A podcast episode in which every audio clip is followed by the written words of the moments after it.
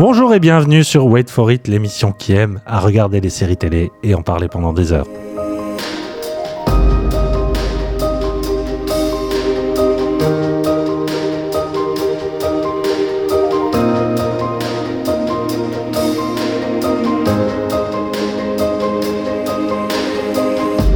Aujourd'hui, les voyages sur la Lune d'Hello Tomorrow, les flics vénères de BRI, les magazines érotiques de Minx, les nounous d'enfer de Servant, les psys torturés de Shrinking et enfin les fans serial killers de Swarm.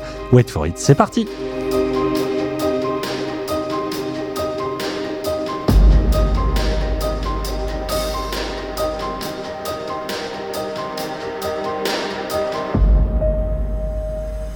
Bonjour, bonsoir, bienvenue sur notre nouveau nouveau numéro de Eh Wait oui. for It. Bonsoir Christophe, comment ça va Bonsoir Yann, ça va très bien et toi Ça va, même si je suis un petit peu honteux.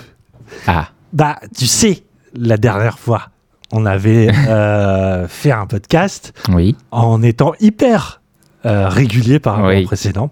on, on Et on a, s'était dit, on le garde le cap. on a échoué un peu. Un peu. Il faut quand même nous reconnaître qu'on est là, quoi, un mois et demi, peut-être deux, allez, deux si on publie le podcast hein, quelques jours plus tard, parce que là, euh, c'est la période de Pâques, donc euh, voilà, il va y avoir quelques jours fériés, mais on, Mm. On est là, on est bien là, on est de retour euh, avec euh, donc euh, de nouvelles séries. Euh, on va faire un petit retour sans, sans plus tarder sur The Last of Us. Juste, Christophe, comme ça, au débeauté, j'aime bien te prendre par surprise Vas-y. avec des questions à la con.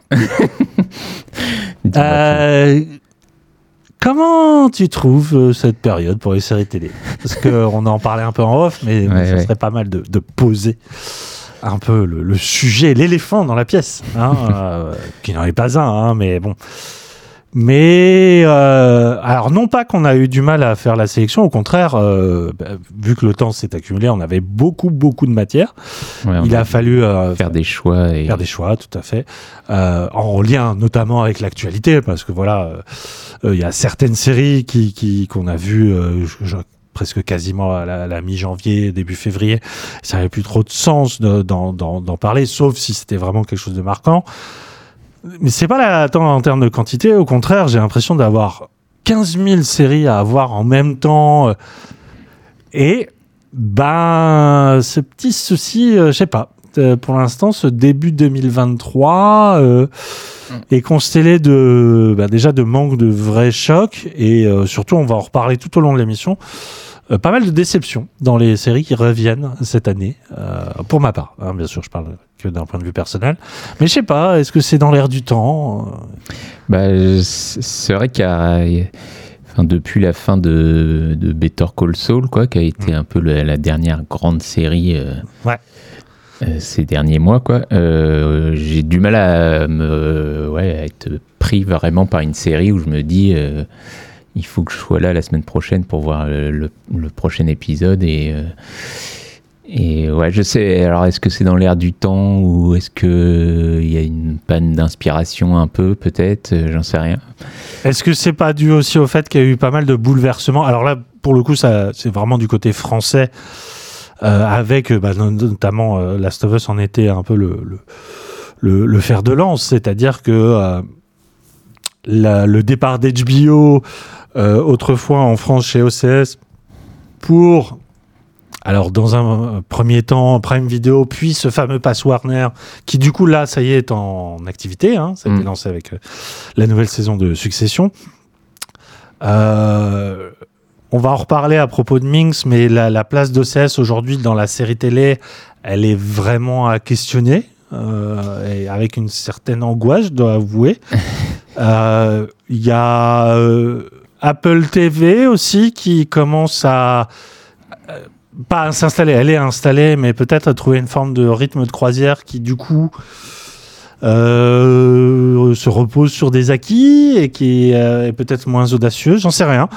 Euh, c'est un peu compliqué. Alors on n'a pas eu le temps euh, de regarder par exemple euh, une série qui me paraît très intéressante de ce point de vue-là, c'est-à-dire euh, des séries qui sont marquées par une empreinte très très très visible, voire complètement manifeste de, de- du statut d'auteur ou d'autrice sur une œuvre télé. Et euh, le cas Lars von Trier me paraissait très intéressant. Hmm. Donc, puisque L'Hôpital et ses fantômes, donc, est une série qu'il a réalisée la toute première fois en 1998 et qui revient ici, donc un peu à la manière de Twin Peaks pour sa saison 3, euh, baptisée Exodus, qui, euh, à l'heure où on parle, n'est toujours pas diffusée sur Canal+, hein, c'est eux qui ont, qui ont les droits. On y a accès, mais bon, voilà, le calendrier a fait que... Mais il manque peut-être euh, aujourd'hui de... euh, pas de série euh, populaire, au contraire, hein, Succession en est un, un cas assez manifeste. Et alors, ne parlons même pas de Last of Us. Mais il manque peut-être, voilà, une, une nouvelle scène. puisque bon, les, les auteurs installés ont, ont quasiment tous terminé. Moi, j'attends énormément, par exemple, euh, la prochaine série de Damon Lindelof, qui a donc eu Oui. son premier trailer. euh, C'est euh, euh, Mrs. quelque chose. ça a l'air très très particulier, très différent de ce qu'il fait. Ouais, sur une euh, sur une nonne Une qui nonne, se bat fait. contre une intelligence artificielle. Tout à fait. Donc ça, c'est vraiment, c'est euh, un peu la lueur sur le il, est, radar. il est quoi. pas showrunner et Ouais. il est que euh, co-scénariste, Tout à fait. mais euh, on sent que euh, la série porte déjà un peu sa patte malgré tout. Oui, ça, ça fait très envie. hein. Franchement, les, Ouais, extraits euh, sont, sont plus qu'alléchants. Mais au-delà de ça, euh, tu, tu as Donald Glover. Alors même s'il y revient euh, avec euh, de manière détournée avec Swarm, euh, voilà, euh, il- j'aimerais, euh, je prie même que euh, il y ait euh, une espèce de, de nouvelle euh, lu- lueur euh, autorisante qui apparaisse cette année. Pour l'instant, Euh, ouais, il y, a eu- cas. il y a eu la créatrice de I, euh, I May Destroy You qui, a- ouais, qui avait fait super impression avec cette série, donc j'attends de voir si elle revient avec une autre série. Mais c'est vrai que bah, manque de, de- de- de figures comme ça, peut-être un petit peu euh, dans le, le paysage euh, audiovisuel. Et c'est vrai que ceux dont euh, bah, qui avaient fait bonne impression, on l'ont n'ont pas forcément concrétisé. Enfin, on va reparler de Swarm. Moi, je suis un petit peu déçu malgré tout. Ouais.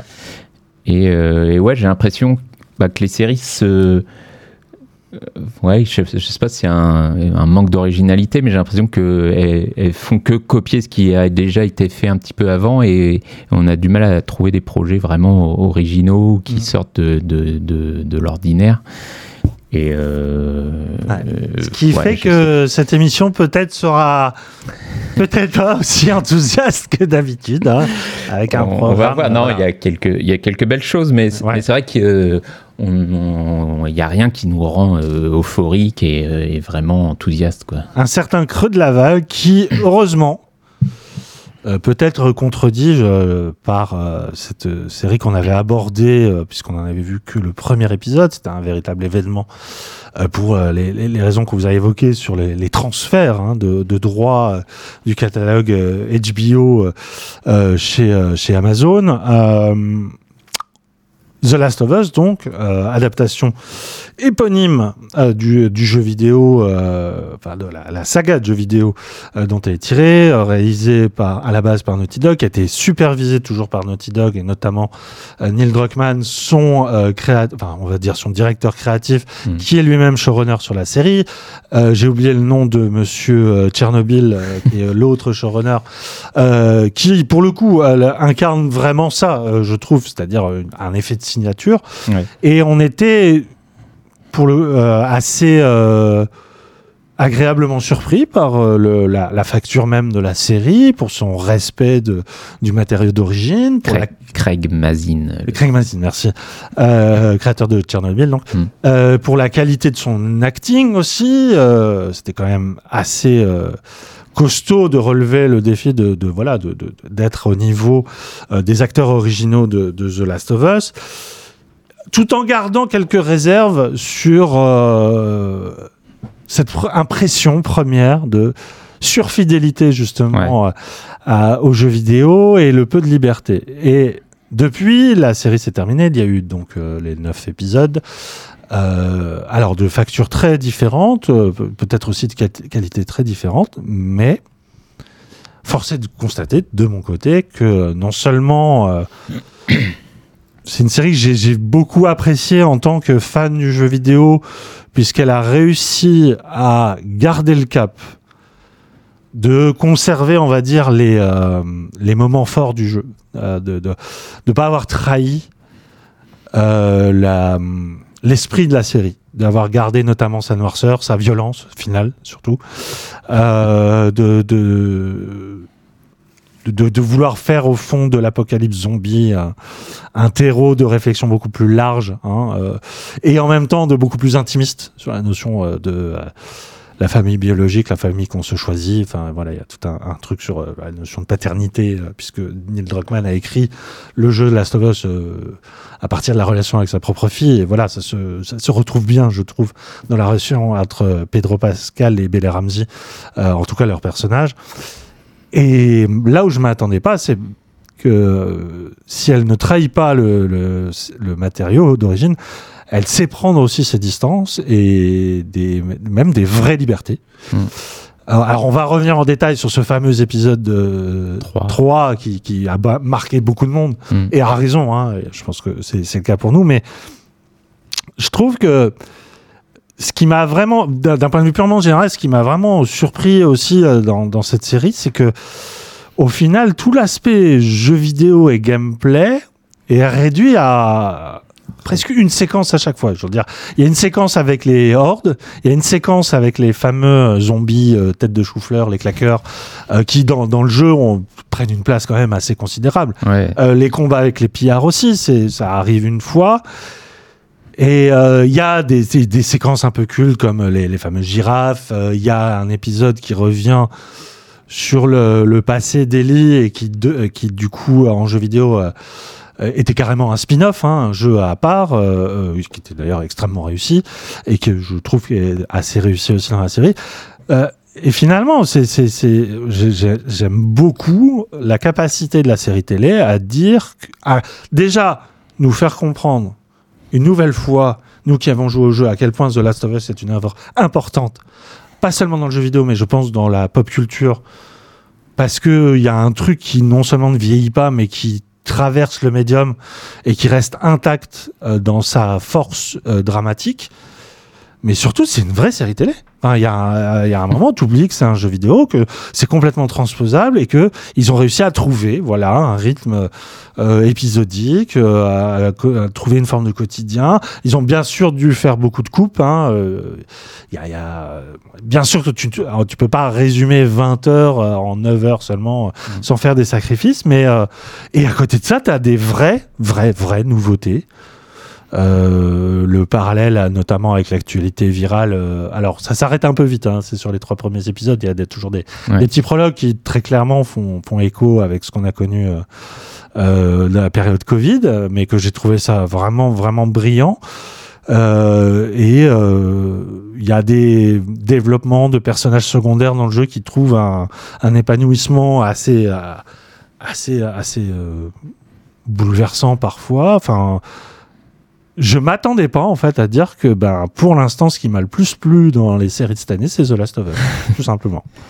Ouais non mais je, je, crois que tu as, as bien résumé les choses et je pense que en effet la meilleure idée de la série c'est euh, c'est vraiment d'avoir coupé toutes les phases d'action un peu du jeu en fait et, et de bah, autant le jeu on peut le considérer comme un jeu de zombies quelque part autant la série euh, finalement on est très loin de ça et c'est euh, Enfin, c'est plus un drame presque euh, intimiste que, que, que une, une, série de zombies. Enfin, on les voit, on les voit quasiment plus euh, sur la fin de la série. Les, les, les, les zombies, c'est les humains qui deviennent plus euh, dangereux.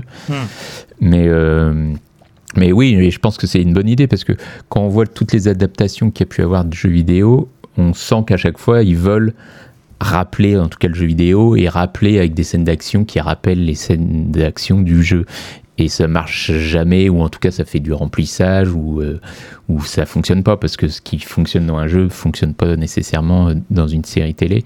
Et là ils ont ils ont fait le choix de, de zapper ça et de se concentrer sur ce qui faisait de, toute façon le sel de, du jeu c'est-à-dire la relation entre les deux. Et et je trouve que que là-dessus ça marche vraiment très très bien. Il y a une vraie alchimie entre les deux qui euh, qui, bah, qui monte vraiment d'épisode en épisode. Euh, et qui fait que la fin est redevient, enfin, elle m'a presque resurprise, quoi, alors que je la connaissais. En tout cas, elle fonctionne, elle fonctionne superbement. Et, et, c'est même, j'en je, profite pour rebondir sur ce, ce, ce fameux final. Euh, je sais pas si ta moitié avait fait Last of Us avec toi.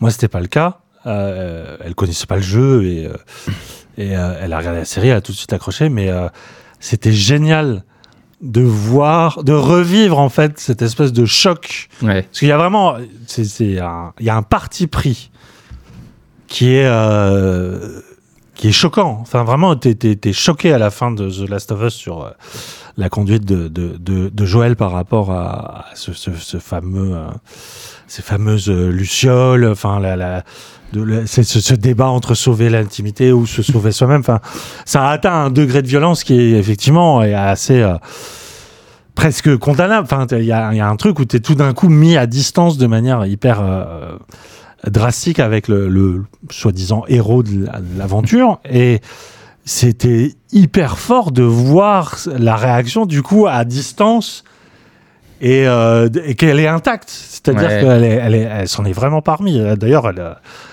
je crois qu'elle pardonne pas euh, ma, compagne à la fin de la série. Alors que moi, je trouve ça. C'est pas gratuit, quoi. Il y a un, bah, un, tel propos derrière, tellement ouais, et, bah, c'est ce que j'adore dans cette fin, c'est qu'on peut continuer à en parler des heures et des heures, on, trouvera sans doute jamais d'accord ou on, on, pourra jamais dire euh, ce qu'il fait, euh, je le ferai jamais à sa place aussi.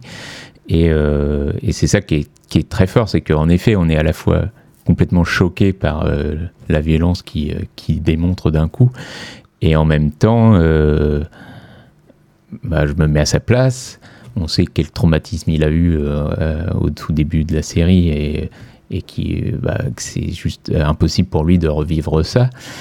Et puis bah il y a aussi cette idée de bah, est-ce que cette opération finalement elle va vraiment marcher? Il y a aussi cette idée que bah, Ellie est même pas au courant. Au final, ils la prennent un peu par, en défaut et, et lui a même pas le choix. Enfin, la manière dont ça se fait aussi, c'est, assez compliqué. Enfin, c'est violent pour lui aussi, quoi, parce que d'un coup, il est mis au fait que, bah voilà, il faut la tuer pour sauver le monde sans garantie finalement aussi. Et, euh, et, ouais, non, je trouve ça, je trouve ça toujours, euh, toujours aussi fort. Et, et à la fois, tu as envie d'être du côté d'Eli, euh, qui, euh, bah, qui on a volé cette chance de, de, de sauver le monde, disons.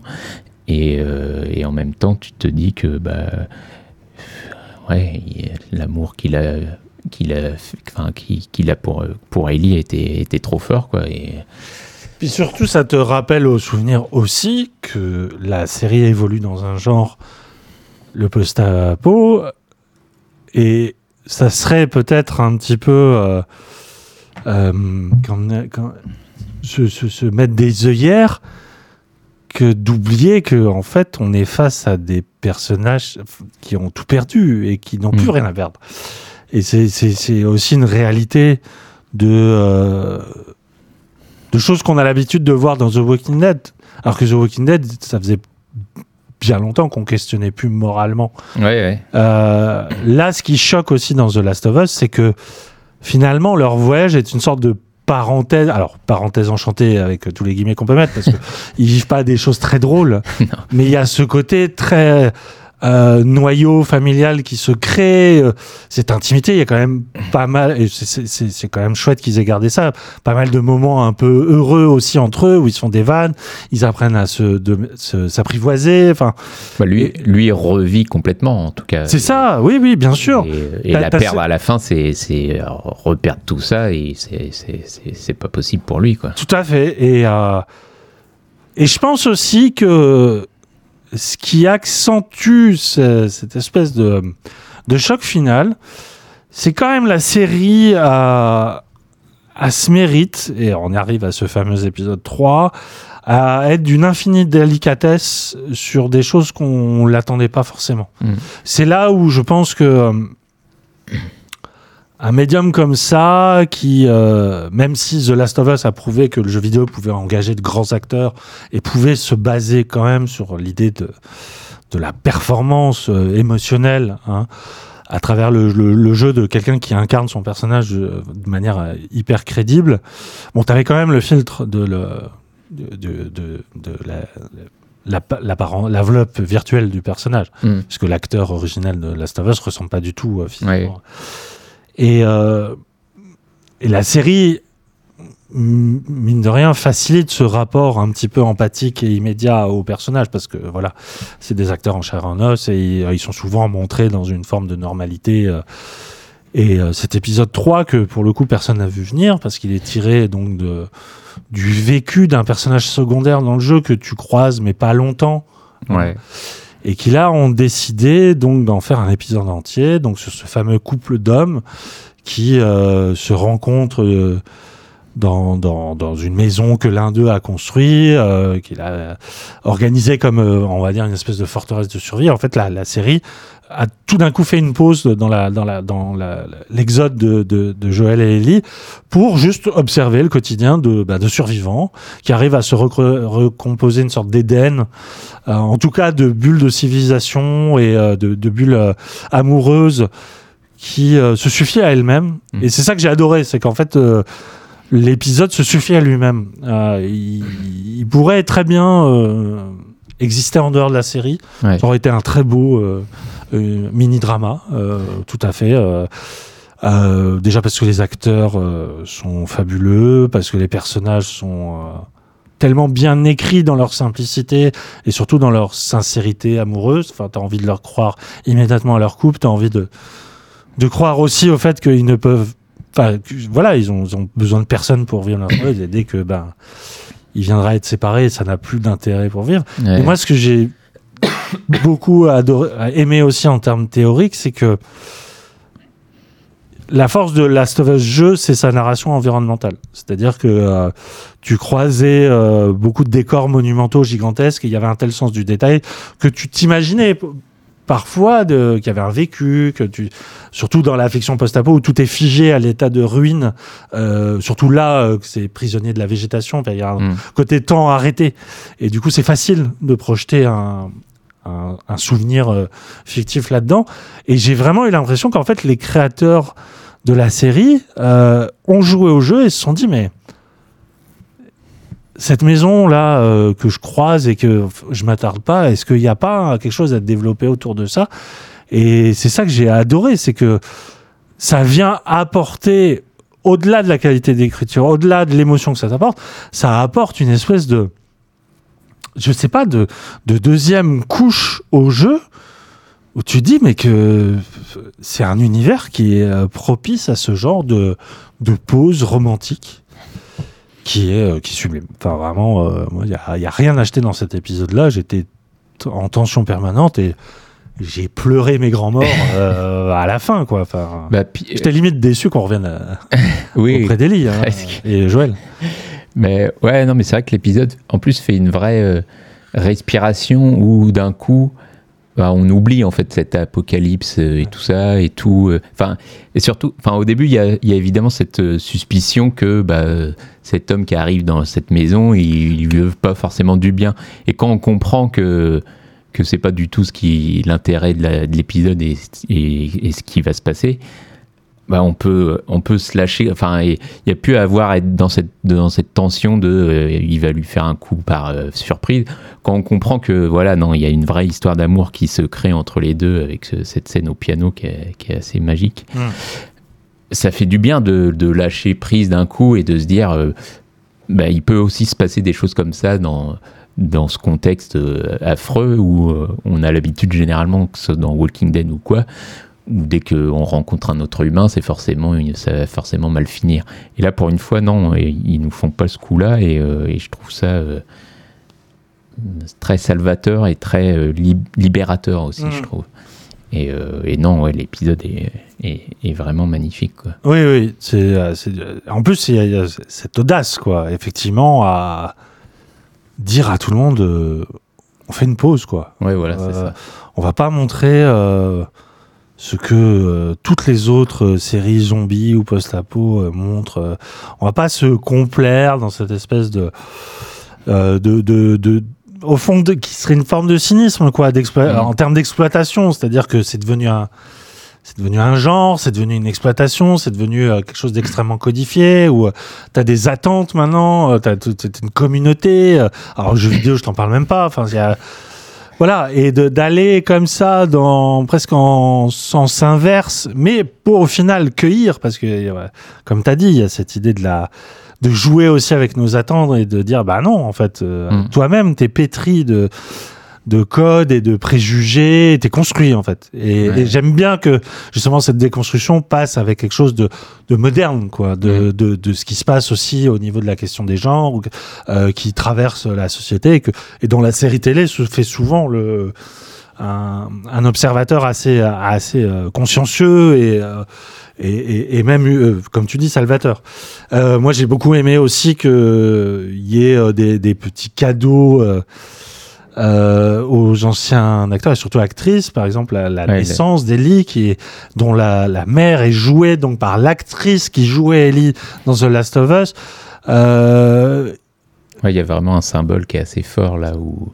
Bah ouais. Où l'actrice passe le, le, le, le, flambeau. Le flambeau et que et que et puis en plus il y a vraiment cette impression au final que pour moi, alors Pedro Pascal a cette stature aujourd'hui euh, presque de superstar euh, euh, parce que effectivement, en plus d'être un acteur bankable, voilà, il, porte en lui bah quand même un espèce de talent à faire vivre des personnages pas faciles à jouer, un homme masqué dans Mandalorian, un alors euh, une figure de éternelle, de vieux baroudeur de l'apocalypse, il arrive quand même à lui donner du rêve, mais surtout, enfin, l'immense découverte de cette série, c'est Bella Ramsey. Oui.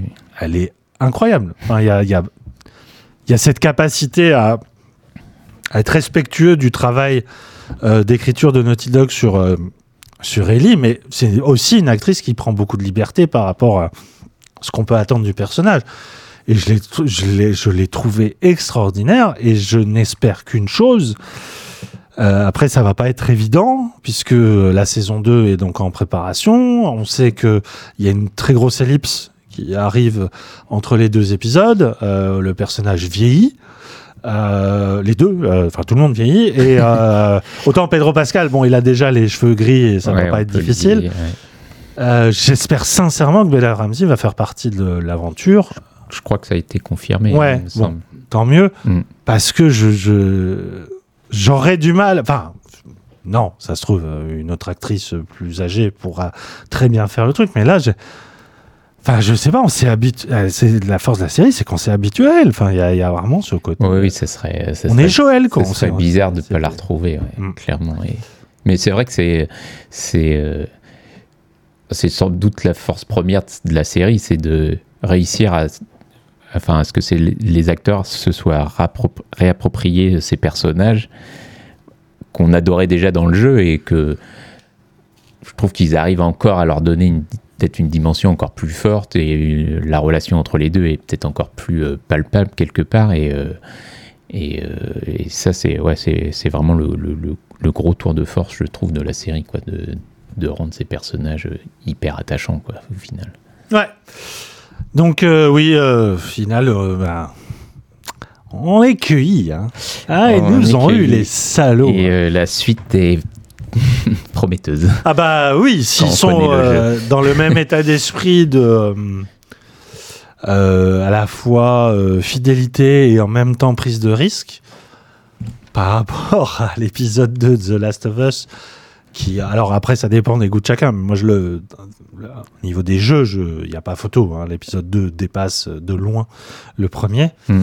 c'est peut-être ce qui rend l'exercice encore plus périlleux pour la série c'est que euh, là il y a vraiment euh, des, des, choses bah, oui enfin, oui il y a des scènes qui pas être évident il y a des scènes compliquées à faire ouais. mais surtout bah il y a enfin on va rien en dire évidemment mais il y a disons un montage dans le jeu qui est euh, qui est un casse-tête. Enfin, et les, les, les, créateurs en parlent en ce moment et ils sont en train de, de, voir comment ils vont faire les choses, disons. Et euh, a priori, il y aurait, je pense, deux saisons parce que hmm. ils ont dit qu'en une, ce serait un peu compliqué. Le jeu est quand même un peu très long, hein. un peu plus long avec le premier. Même si c'est pareil, euh, en, en évacuant toutes les séquences d'action, ça peut aller vite aussi, mais, euh, mais voilà, il y a, y a, un truc dans la structure narrative qui fait que euh, c'est c'est pas évident, quoi. On, on, va pas en dire plus, peut-être. Non, ouais. en tout cas, on a ouais, très très hâte de voir, euh, voir revenir The Last of Us. du coup, oui. si vous l'avez pas vu, c'est chez nous sur. Ça, il me semble, c'est toujours Prime Video, je crois que ça, ça n'a pas bougé, c'est pas passé dans le. Ouais, ils l'ont gardé, ils l'ont laissé en gratuit, enfin en gratuit euh, si vous avez un. Si vous êtes abonné. Euh, donc euh, oui, vraiment, ça, ça reste voilà une des des, des, des, des, valeurs sûres. De, de, de, ce début d'année. On va passer à la suite donc avec les débuts de séries, donc des, soit des nouvelles séries, soit des nouvelles saisons dont on n'a pas encore terminé euh, tout et on se fait une première impression. On commence tout de suite par Apple TV et Hello Tomorrow.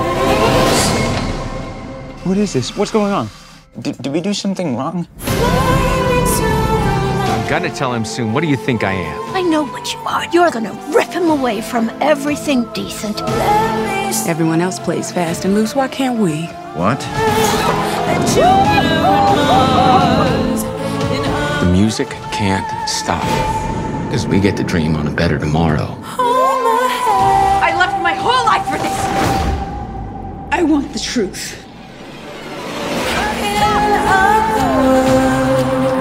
What are we selling here? I can't fix our problems.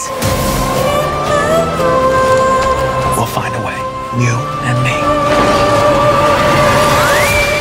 There are some things you should know about Jack. And your brighter tomorrow. Doesn't start when you land on the moon, it starts today.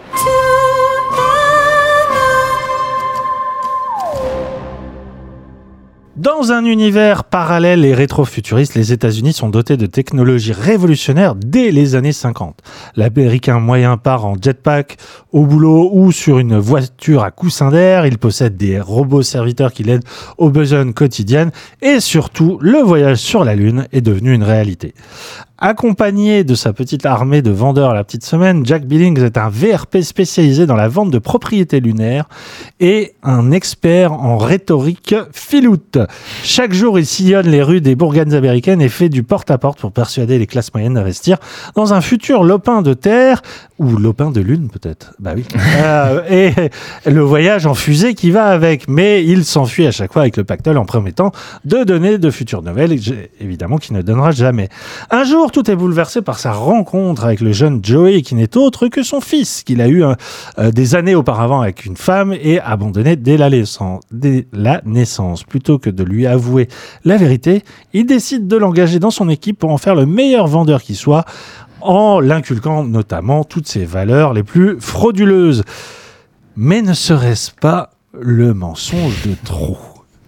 alors, après Severance, euh, euh, comédie euh, noire, satire du monde du travail, hein, qui oscillait entre la comédie un peu, enfin la science-fiction pardon, et le côté très documentaire du travail, Apple TV revient avec, alors même si c'est très différent en termes de ton, on est quand même sur une espèce de lancée hein, euh, d'un format court, d'un format qui joue sur justement euh, euh, des personnages un peu troubles des, dans leur milieu professionnel.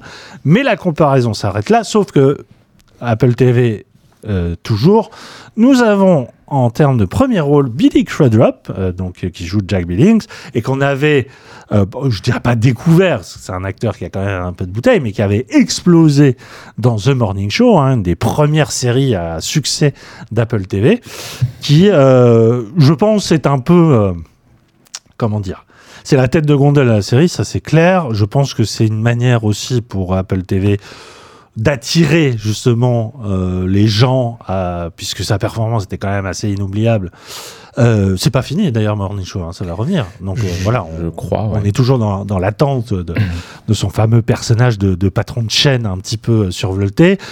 Rôle qu'il reprend un petit peu de manière décalée ici, hein, je veux dire, même si ce n'est pas la même période, même si c'est pas le même boulot, euh, l'acteur joue cette espèce de bah, de physique un peu à la acteur des années 50. Il y a ce côté très Gary Cooper. euh, euh, euh, je pense surtout à, à- ça y est, je- ça m'énerve à chaque fois j'ai cette idée qui pop en tête. Et j'ai pas un autre grand acteur euh, des années 50 euh, qui joue chez Hitchcock. Cary Grant. Euh, non, euh, Cary Grant, si. Ouais. Oui, c'est ça, pardon, excuse-moi. Euh, il a vraiment ce côté euh, très euh, carré dans le visage, propre sur lui, machin, le, le sourire carnassier.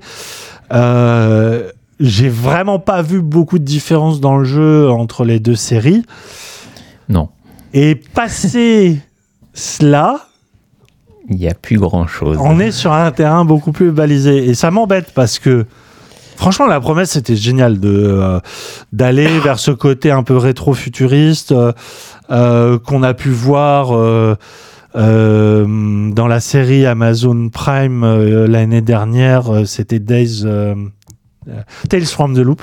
Il y avait ce côté Ah. un peu, tu vois, de jouer. en- Alors c'était pas rétro, c'était un peu plus euh, moderne, mais de jouer sur le contraste entre euh, société un petit peu archaïque sur les mœurs euh, et bouleversée par la technologie. C'est un peu la promesse de la série au départ. Si, alors là, je vais faire encore un parallèle avec le jeu vidéo, mais les- si vous aimez Fallout, il y a ce côté-là d'une Amérique, voilà, transfigurée par les, Ouais, il y a un peu un les technologies robotiques. C'est Rocketeer aussi, le Rocketeer, film, très bien, qui avait très bien. cette idée-là. quoi. Mais- Tout à fait.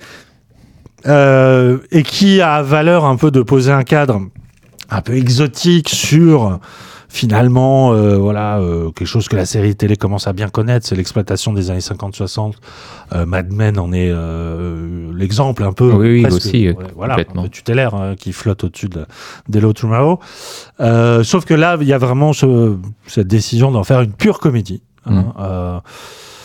Euh, sans même s'il y a euh, un enjeu dramatique fort qui est cette relation entre père-fils, euh, fils qui ignore qu'il est son père et, son père qui essaie de le pré- préserver. D'autant plus que, voilà, pour rajouter au pathos de la situation, le fils, sa propre mère est dans le coma. Alors ça, c'est- une habilité de scénariste parce que du coup, bah voilà, elle est pas là pour dévoiler le secret, mais euh, ça rajoute au fait que euh, ce personnage-là euh, de, de, de, de bonimenteur permanent, y compris avec sa, sa propre chair, voilà, n'hésite à, à transgresser aucun tabou avec ça. On a toute une galerie de personnages secondaires qui sont essentiellement les, les vendeurs autour de lui, Mm. qui sont des, des espèces de bras cassés, des, des petits escrocs comme lui, qui voilà, qui, qui essaient juste de d'arnaquer les gens avec cette promesse de veux dire. Mais moi, ce qui m'a intéressé au départ, pardon, hein, je, je parle longtemps, je vais te passer la, la, la parole. Euh, c'est qu'à un moment, tu te dis quand même, c'est c'est réel ou pas ce voyage dans la Lune? Il y a vraiment un moment où je me dis, c'est- j'aime bien le fait qu'on n'est pas sûr. Hmm. Et à un moment, c'est- on, on est sûr. et, ça s'effondre. Oui, Et ça s'effondre. c'est ça. Parce que le propre d'une comédie, c'est d'être drôle. Et malheureusement, Hello Tomorrow l'est pas souvent. Non, j'ai pas souvenir d'avoir vraiment ri Ouais, euh, ouais. plus que ça. Mais euh, bah, c'est un peu ce qu'on disait en, en intro sur le fait qu'il y a un manque d'originalité. En tout cas, on sent vraiment que ce- cette série, comme tu l'as dit, elle s'est construite sur Billy euh, euh, ouais, Crudup. pardon. Euh, elle s'est construite voilà, sur cet acteur, sur son succès de, du morning show, euh, sur euh, la même chaîne euh, d'Apple TV, quoi. Et, et voilà, et, et donc on, balance cet acteur-là dans un univers, en effet, qui rappelle un peu Mad Men, un peu d'autres choses, etc. Et, et c'est tout, en fait. Et on sent que c'est, il y a vraiment une, une, une intention une note d'intention, mais que derrière, euh, on en fait, euh, on n'en fait pas grand chose. Et en effet, au début, moi, j'avais du mal à comprendre un peu, même. Je trouve le, je trouve l'intro un peu brouillon. Enfin, on sait pas trop justement est-ce que le voyage dans la lune est possible. On sait pas trop ce que le fait le. Enfin, on met, enfin, euh, j'étais peut-être pas concentré, hein, mais j'ai mis du temps avant de comprendre ce qui, quelle était l'arnaque qu'il faisait vraiment ou pas. Je trouve que c'était un peu brouillon en tout cas. Et, et en effet, une fois que, bah, que tout est limpide, disons, euh, il reste plus grand chose, quoi. Et cette histoire avec son fils, euh, on a déjà vu ça 100 fois. Alors déjà, il y a le côté rebattu, oui. Alors moi, j'ai. en plus, c'est quand même assez fainéant, quoi. Enfin, Oui, oui, hein. c'est fainéant. Et euh, j'ai vu cinq épisodes, je crois, et j'irai pas plus loin, je Mm. le confesse. Mais je suis prêt à parier que au moment de la révélation, le fils va dire mais oui, j'avais compris que t'étais mon papa et tout ça, et on va voir la scène. bah, tu sais quoi? J'ai presque envie de terminer la saison pour tenir les paris. Pas certain. Je suis pas Bah, certain. Je te laisse prendre le. Une curiosité un peu malsaine, j'avoue, mais euh, Mais je le sens comme ça, quoi, tu vois, où là, au moment où il va lui dire, bon, bah, c'était moi ton père, euh, et il va lui dire, bah, j'ai compris depuis longtemps, et j'ai joué le jeu, et machin. et- alors ah, j'aime bien ce petit jeu parce que moi je vais euh, je vais quand même essayer une autre truc. Ouais, vas-y, vas-y. Il y a un personnage qui pour l'instant n'est pas du tout développé. Et pourtant, c'est une actrice, c'est Alison Peel quand même qui joue euh, ce personnage-là d'une euh, d'une femme au foyer qui euh, du jour au lendemain décide d'abandonner son mari, son voilà son, son quotidien mortifère parce qu'elle croit tout bêtement qu'en fait elle- la fusée est là quoi, elle va l'emmener. Ah oui, oui. Et en fait, elle se rend compte que c'est c'est vraiment des arnaqueurs et que du coup, elle va essayer euh, contre vents et marées de les dénoncer. Et moi, je vois bien, tu vois, le fait que ça soit elle qui découvre qu'en fait, il monte à son fils et ça soit elle qui aille cafeter. Et que du coup, le fils, il vienne voir euh, Jack Billings. J'ai dit, mais comment t'as pu me faire ça? Euh, Moi, je t'ai, je t'ai fait confiance. Hein J'ai vraiment cru. Et en plus, on va pas sur la lune. tu vois? Et là, ça se termine dans une espèce de séparation hyper dramatique. Et bim, euh, bon, rendez-vous à la saison 2. C'est vrai que ça peut finir comme ça aussi. Moi, je te dis, on, On le prend les saura paris jamais, hein. maintenant. Si, on le saura, bien sûr. Je vais regarder. Tu vas regarder. Je vais me taper les. Je suis comme toi, je suis au cinquième épisode. Je vais me taper les cinq épisodes suivants. Je vais me faire violence. Très Hein, bien. parce Et on fera un retour violence. euh, la semaine, enfin le, le mois prochain. Exactement. On Allez. perdra du temps juste pour ça, mais ça sera du temps justement perdu. Richement perdu, j'ai même envie de dire. Et ben, Mais- euh, parfait. Mais voilà, si on en est, pardonnez-nous, euh, côté un peu facétieux, mais si on en est à faire ce genre de. Le truc, c'est que la, la série est tellement balisée, on a l'impression. En fait, on a vraiment l'impression. Chose que, justement, moi j'adorais dans WandaVision, c'est que. Elle est prisonnière dans son époque et du coup, elle ressasse les mêmes ficelles narratives que depuis I Love Lucy et, euh, et tous les, les, les, euh, les sitcoms des années, des années là. Euh, sauf que WandaVision, il y avait vraiment cet effet de recul. C'est qu'on se disait, bon, bah, c'est une série moderne. On Mm. regarde ça avec des... Là, s'il n'y avait pas cette technologie qui vient un peu apporter de l'exotisme, cette série aurait pu être faite dans les années 50. Bah, euh, ouais, à part ouais. sur le jeu des acteurs. oui, c'est ça. Franchement, la qualité des gags, la qualité de l'écriture montre que c'est un truc qui est ultra ringard, en fait.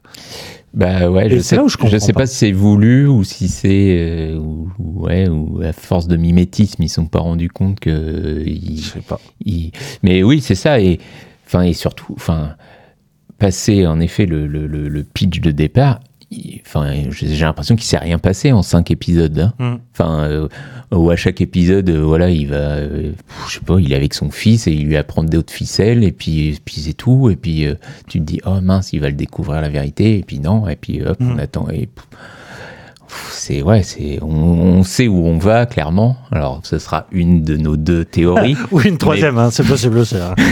moi je suis pas sûr. Si ça se trouve ça va être un truc de fou on va se... euh, bref. Mais euh, non ouais c'est et puis ouais ça fait pas rire quoi. Enfin c'est c'est quand même un peu con pour une série qui est censée être un, un peu drôle les seconds rôles euh, franchement je les ai un peu tous oubliés déjà. Je euh, je revois pas du tout leur visage tu vois. Enfin tu sens que voilà ils ont deux trois cas de conscience euh, sur le fait d'arnaquer les gens mais euh, ça va pas beaucoup plus loin et euh, et ouais, pour une série qui a aussi un peu comme modèle euh, Mad Men, parce qu'il y a ce Ouais. côté avec euh, l'histoire de, de montrer qu'à l'époque euh, c'était euh, affreux et tout ça, et, et de montrer que les choses n'ont pas forcément toujours évolué dans, dans le bon sens, mais c'est enfin, tellement euh, euh, à peine effleuré quoi, que, que, que c'est triste, quoi, alors que Mad Men, bon, c'était euh, Bien sûr. Ah oui, non, mais je, profond, je- quoi. je suis d'accord. Il y a, il y a- alors, j'irai pas jusqu'à parler de, de nostalgie, mais il y a.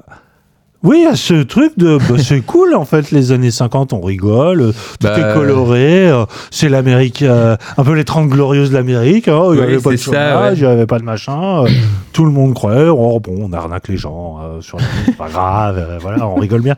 Et oui, t'as ouais, moment tu dis mais pff, mais bah, Oui, il y a, y a- quel, euh, Qu'est-ce que ça me raconte de Ouais, moi c'est en fait, euh, euh, Rien. de, de, de, de, l'État des États-Unis Enfin, il y a un truc qui est, c'est, en fait, c'est, ça prend tellement le parti de la de l'Uchronie Mm. euh, que finalement, c'est, c'est, c'est une série qui euh, a oublié euh, qu'elle a été écrite sur Terre 1, tu vois. Ouais. Euh, et c'est, euh, c'est un peu, ouais, c'est un exercice scolaire euh, pas, pas, pas si mal joué, plutôt cadré, filmé.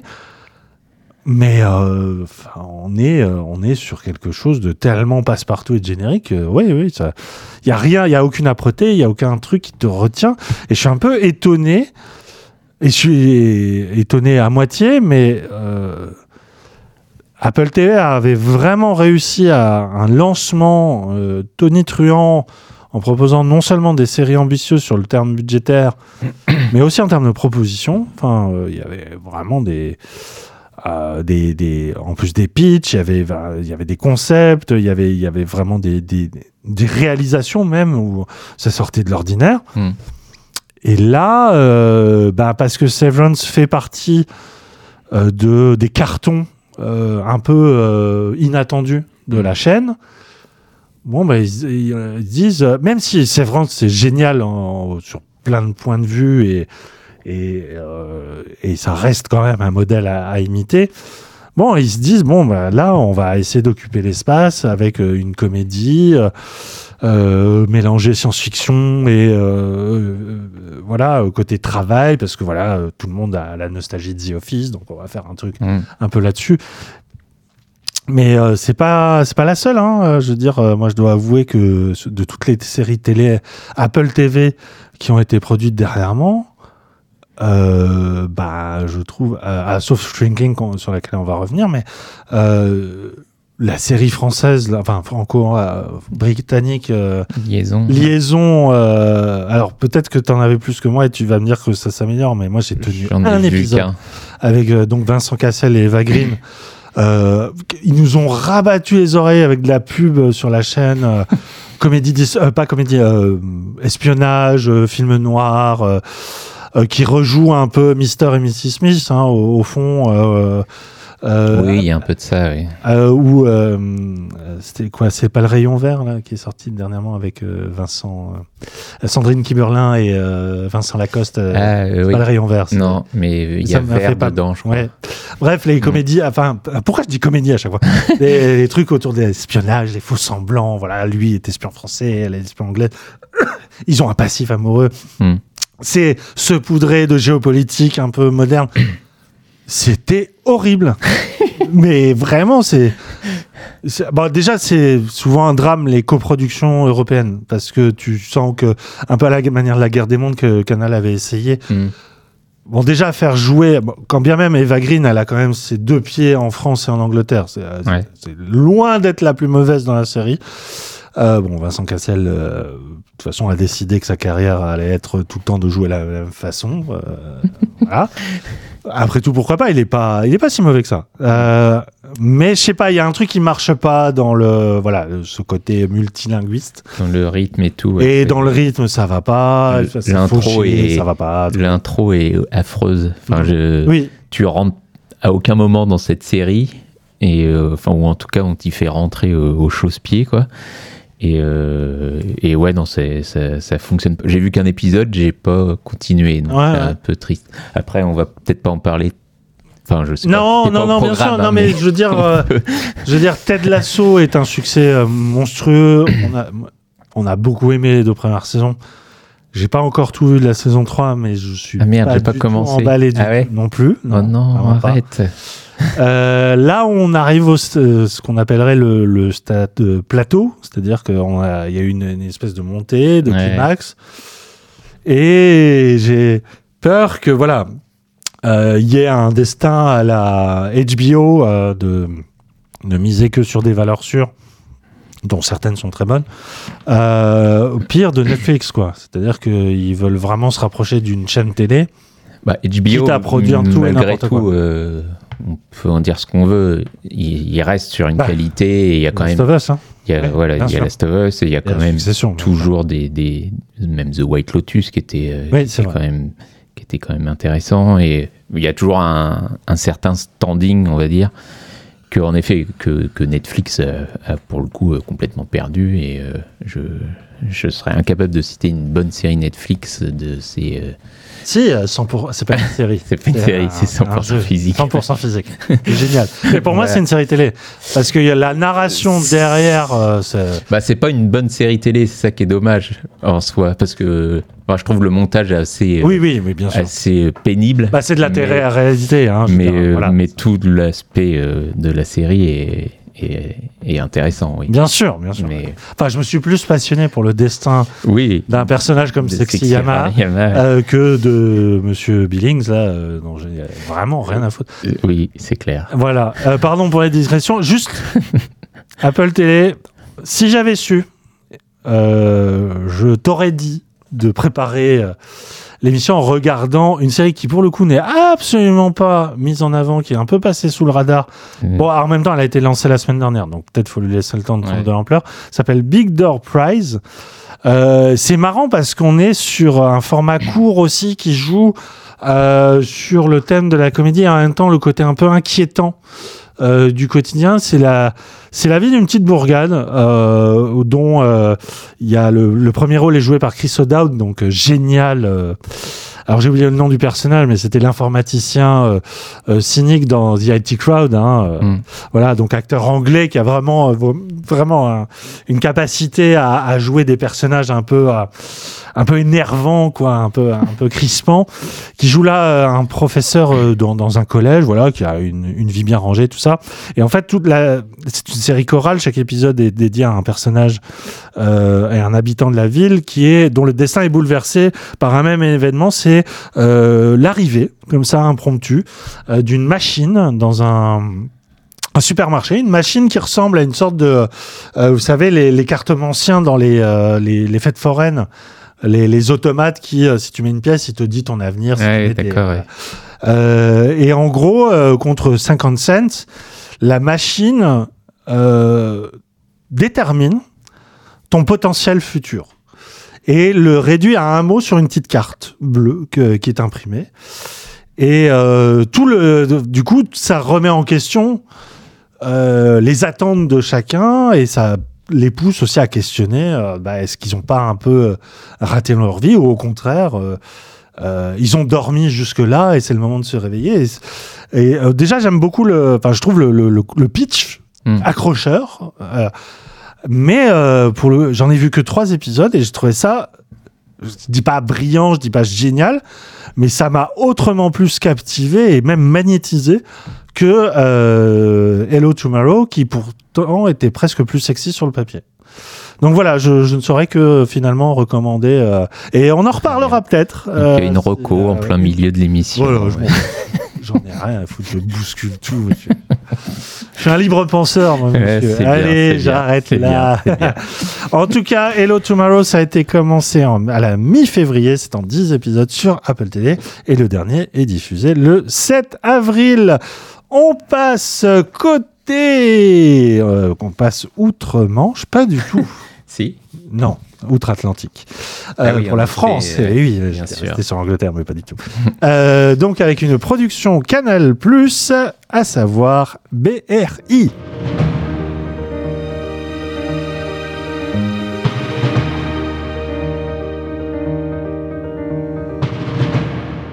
Ancien membre des forces spéciales, Saïd prend la tête de la BRI Versailles, célèbre unité spécialisée dans le grand banditisme. Il a la lourde tâche de succéder à Patrick, ancien chef charismatique respecté par son équipe. Mais alors qu'il cherche à se faire une place au sein de son groupe, Saïd doit dans le même temps tout faire pour éviter qu'une guerre de clans n'éclate dans la capitale. Nouvelle création originale de Canal+, BRI nous plonge au cœur d'un corps de police rarement mis en scène à l'écran, évoquant engrenage bien sûr, mais aussi une certaine tradition du polar à la française, qui ne s'empêche pas non plus de s'inspirer de ce qu'il se fait de l'autre côté de l'Atlantique. Un mélange qui représente bien les influences de son créateur Jeremy Gaze, scénariste de Boîte Noire et réalisateur de Sons of Philadelphia. Explorant les thématiques de la transmission, du pouvoir, de la hiérarchie, sans jamais perdre de vue l'humanité de ses personnages, BRI est-elle la nouvelle pépite de Canal+, mon cher Yann Euh, pépite, euh, c'est vrai que c'est une bonne question.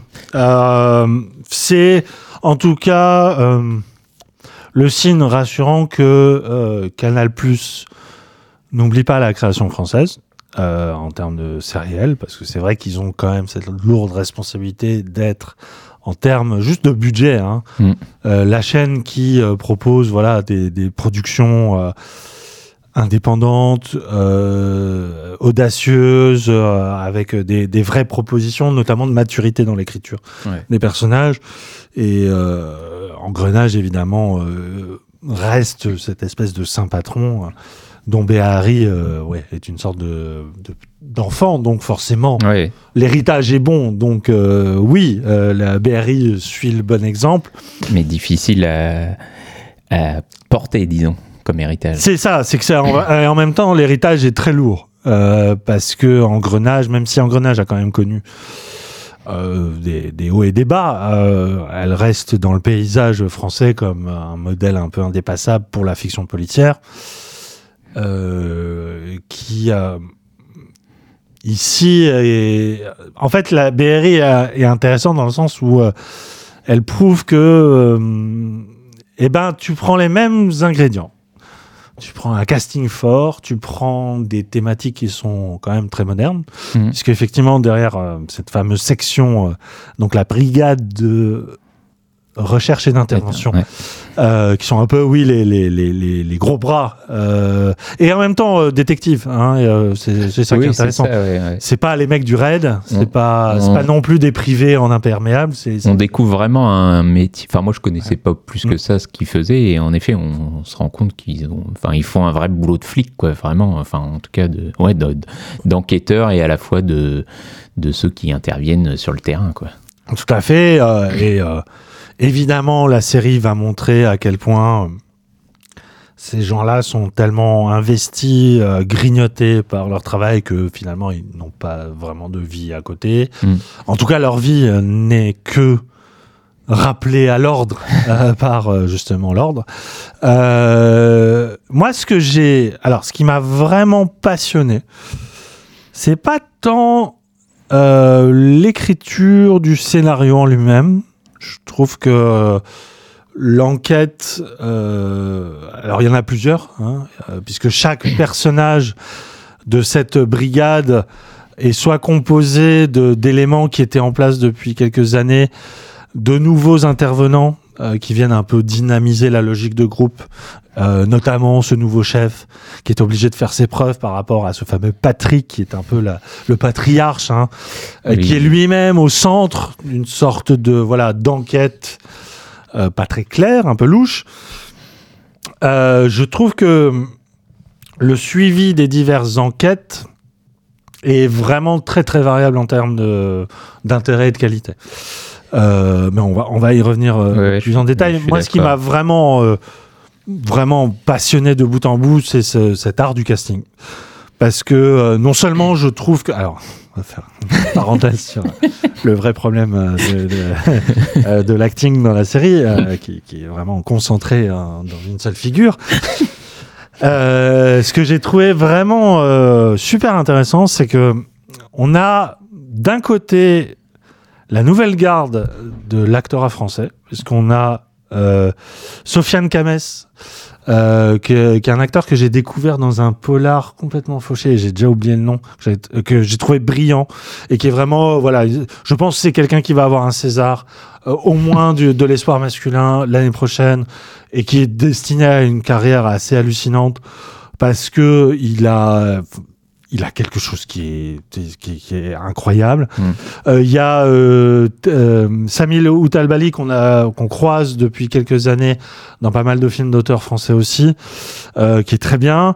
Il y a surtout Théo, enfin pas surtout, il y a aussi Théo Christine qui a été découvert dans Suprême, donc l'adaptation euh, en film de la biographie de NTM. Il jouait Joe Star, euh, qui lui aussi a ce côté euh, ultra charismatique, félin. euh, c'est vraiment des gens, on a l'impression qu'ils jouent pas, quoi, qui sont directs. Et, euh. et c'est dingue, c'est qu'on le reconnaît à peine. Enfin, euh, Oui, oui, oui, tout à fait. sous tout coup, fait. j'avais, j'ai même pas capté, quoi, presque. Ah, absolument.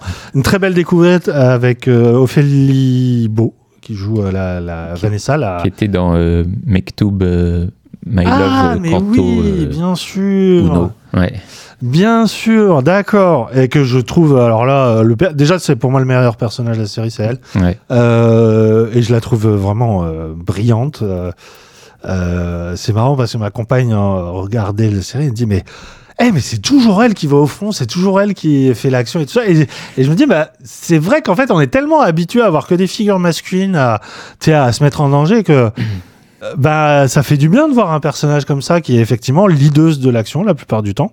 Et en plus, j'aime beaucoup, enfin, son caractère, euh, sa façon de répondre. euh, de de- d'aller à l'encontre des clichés, des stéréotypes. Donc on a cette nouvelle garde, vraiment que on sent qu'il y a un, un sens, voilà, de ce qui va est en germe comme la future scène de la- l'acteur français euh, euh, et des revenants du cinéma des années 90.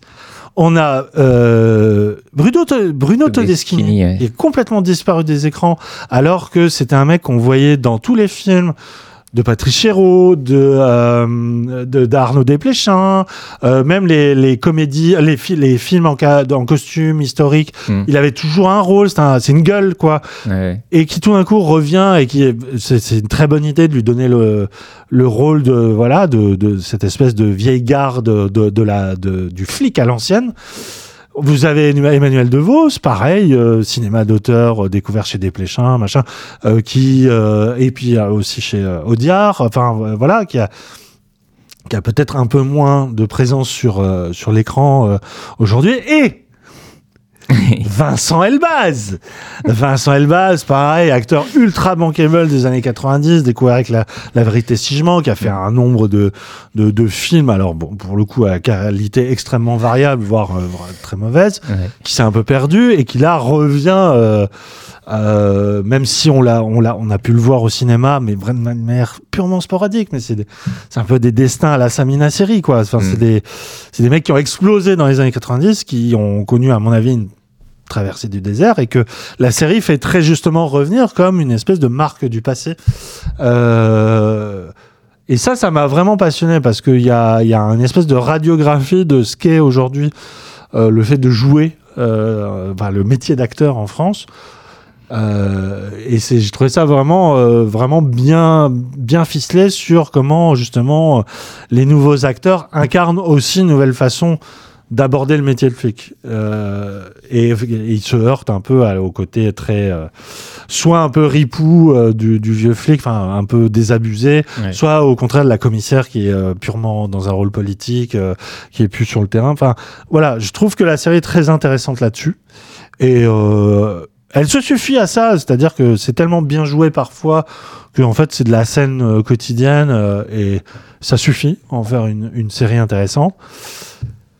Mais voilà, euh, c'est euh, quelque chose que j'ai regardé vraiment euh, sans déplaisir, mais j'ai vraiment du mal à me dire que c'est parti pour marquer l'histoire de la création française, comme Engrenage a pu le faire, comme un village français a pu le faire, comme voilà ce, ce genre de, de, de- de monument, ça, on Ouais. peut parler comme ça. Ouais, ou le bureau des légendes. et Oui, ou le- bien sûr, le bureau des légendes.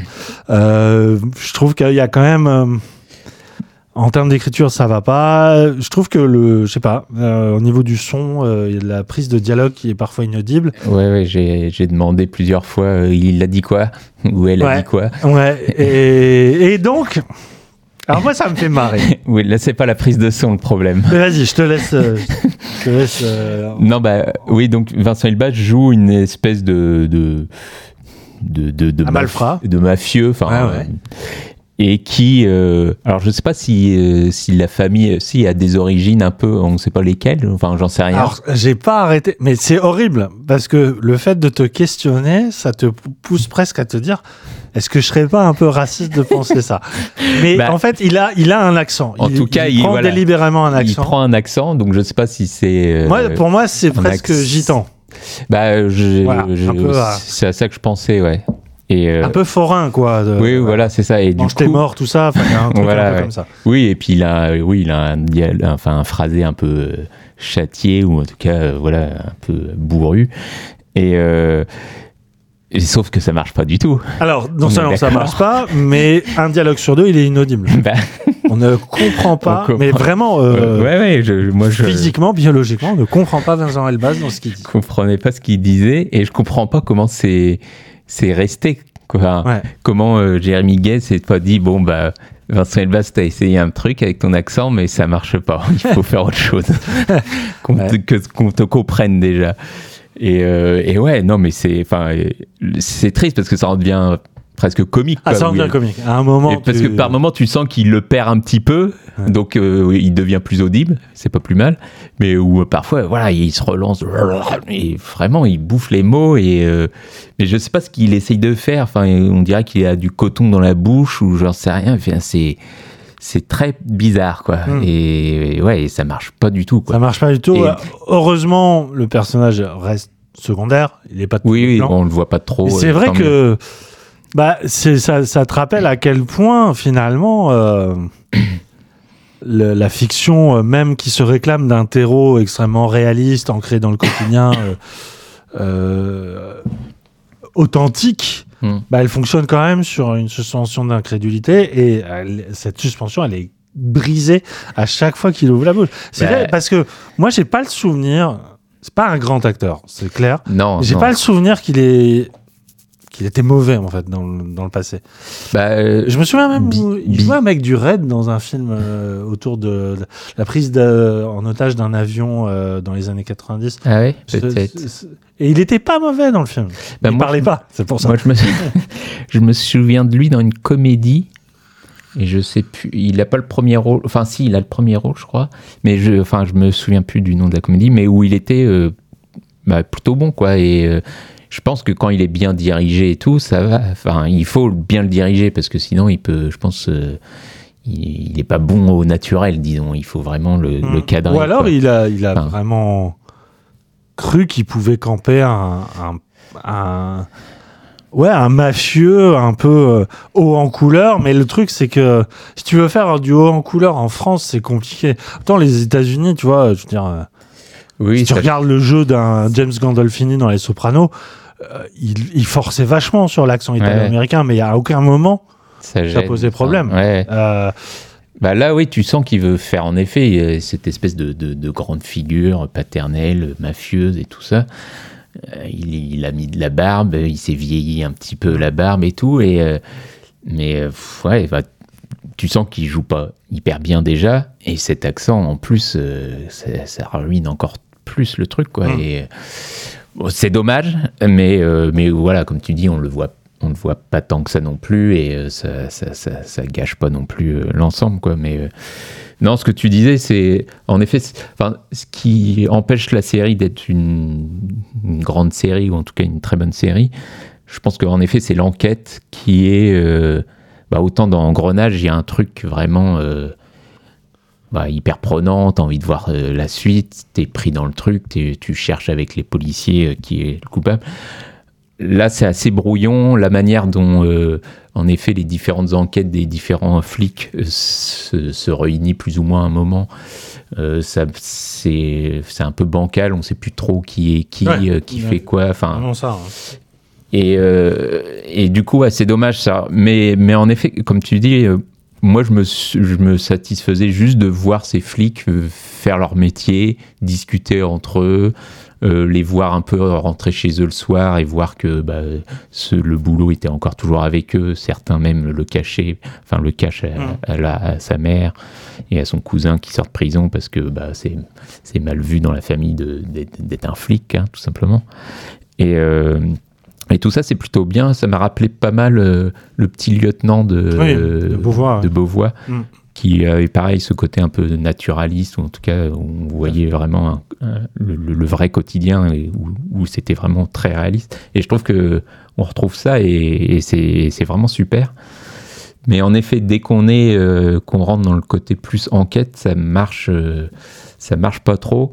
Même si la série s'en sort, je trouve, avec des, des fins d'épisodes toujours assez prenants où euh, ça se finit toujours sur un moment où, où tu as envie d'enchaîner malgré tout parce que moins pour voir où va aller l'enquête, mais bah, pour retrouver les personnages Mhm. qui suivent euh, leur, leur, leur destin tout simplement. Donc euh, ouais, et non, il, il- il lui manque, il lui manque ça, mais euh, mais je trouve que voilà, ça fait le taf. Je trouve qu'en termes de mise en scène, il y a des choses assez réussies et Toutes les notamment la, séquences d'action sont plutôt la dernière hein. scène de fusillade. Enfin, on a vu toute la série. Hein, Oui, oui, oui. Bien sûr. oui. Mais euh, la, ouais, la dernière scène de fusillade, qui est vraiment sur un péage, on va dire, Mm. qui, est, euh, qui est vraiment super. On sent qu'il a vu euh, Sicario pour moi. hein. Sicario et, Michael Mann. Et Michael Mann, bien sûr. Et, euh, Ah, parce que Sicario était déjà du Michael Mann. Oui, voilà. mais euh, voilà, on sent les inspirations, mais euh, qui, qui, qui digère plutôt bien. Ou Oui, en tout et- cas, euh, on se dit pas, euh, ouais, il fait du sous Michael Mann, ça marche pas. d'ailleurs, en parlant de ces séquences, j'ai trouvé, enfin, la, du coup, la fin en elle-même est assez réussie Ouais, ouais. et te donne envie de d'attendre la, la saison 2. Ça, Bah, t'as, ouais, t'as envie de retrouver ces personnages qui sont Mm. quand même, euh, comme on l'a dit, voilà, très bien écrits pour le coup, contrairement à peut-être l'enquête qui est moins, qui est Mm. beaucoup plus faible. Mais, euh, mais ouais, non, voilà, c'est, enfin, c'est quand même hyper bien foutu, je trouve. Alors, ça va faire cliché de dire ça pour une série française, mais, euh, mais malgré tout, ouais. Et, euh, et, et ouais, je trouve qu'elle arrive bien à, voilà, à avoir ce côté bah, très polar français qu'on a pu voir dans les années euh, 70 ou des choses comme ça, Mm.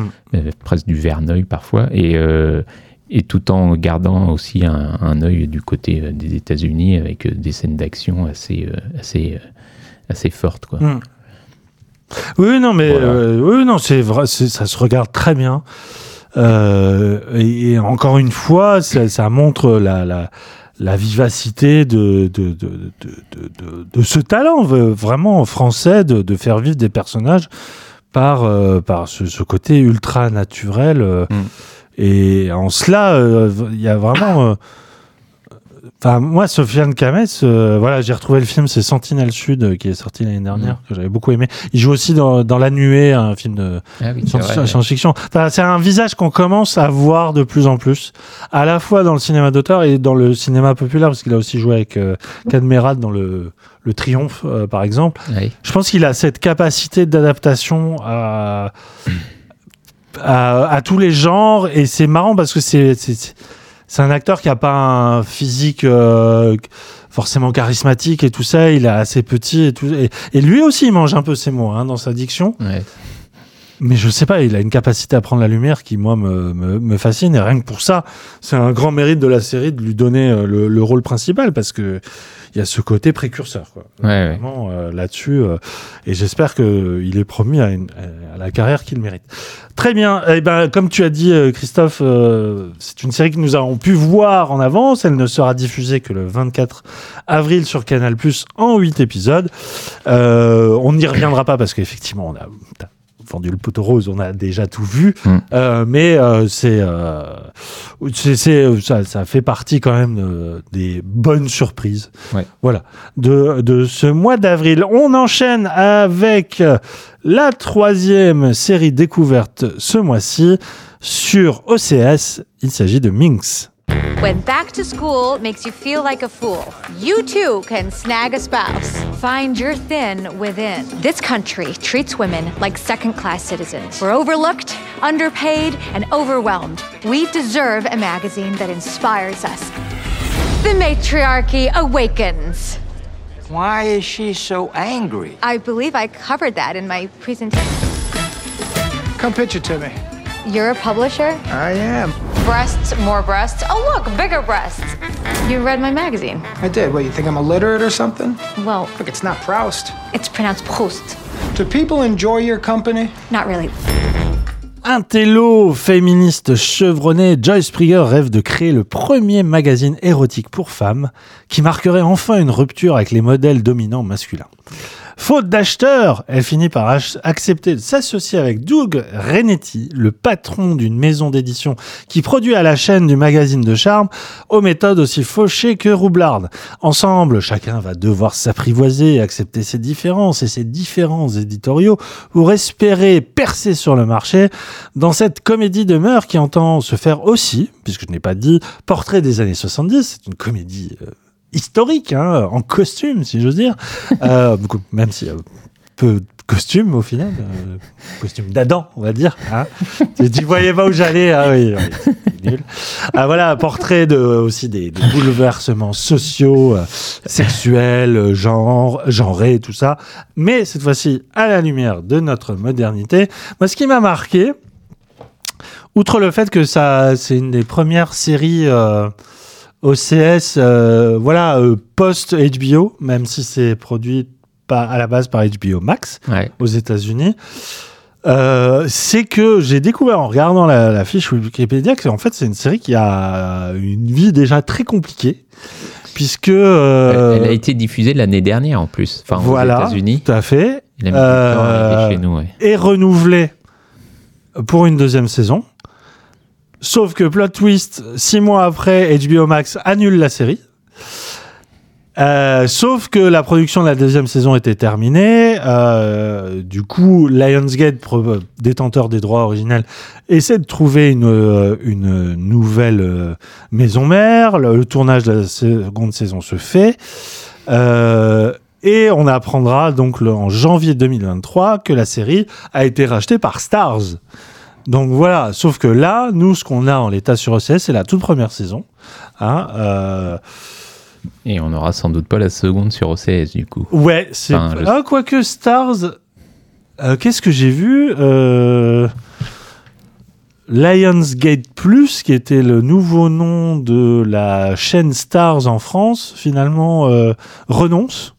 Oui, c'est ça, oui. Euh, ouais, j'ai reçu un communiqué de presse comme Ouais, quoi euh, ça allait disparaître, parce que je pense que ça a été un, un four monumental. Euh, et donc, il n'est pas interdit qu'OCS garde quand même la diffusion Ouais. de ça.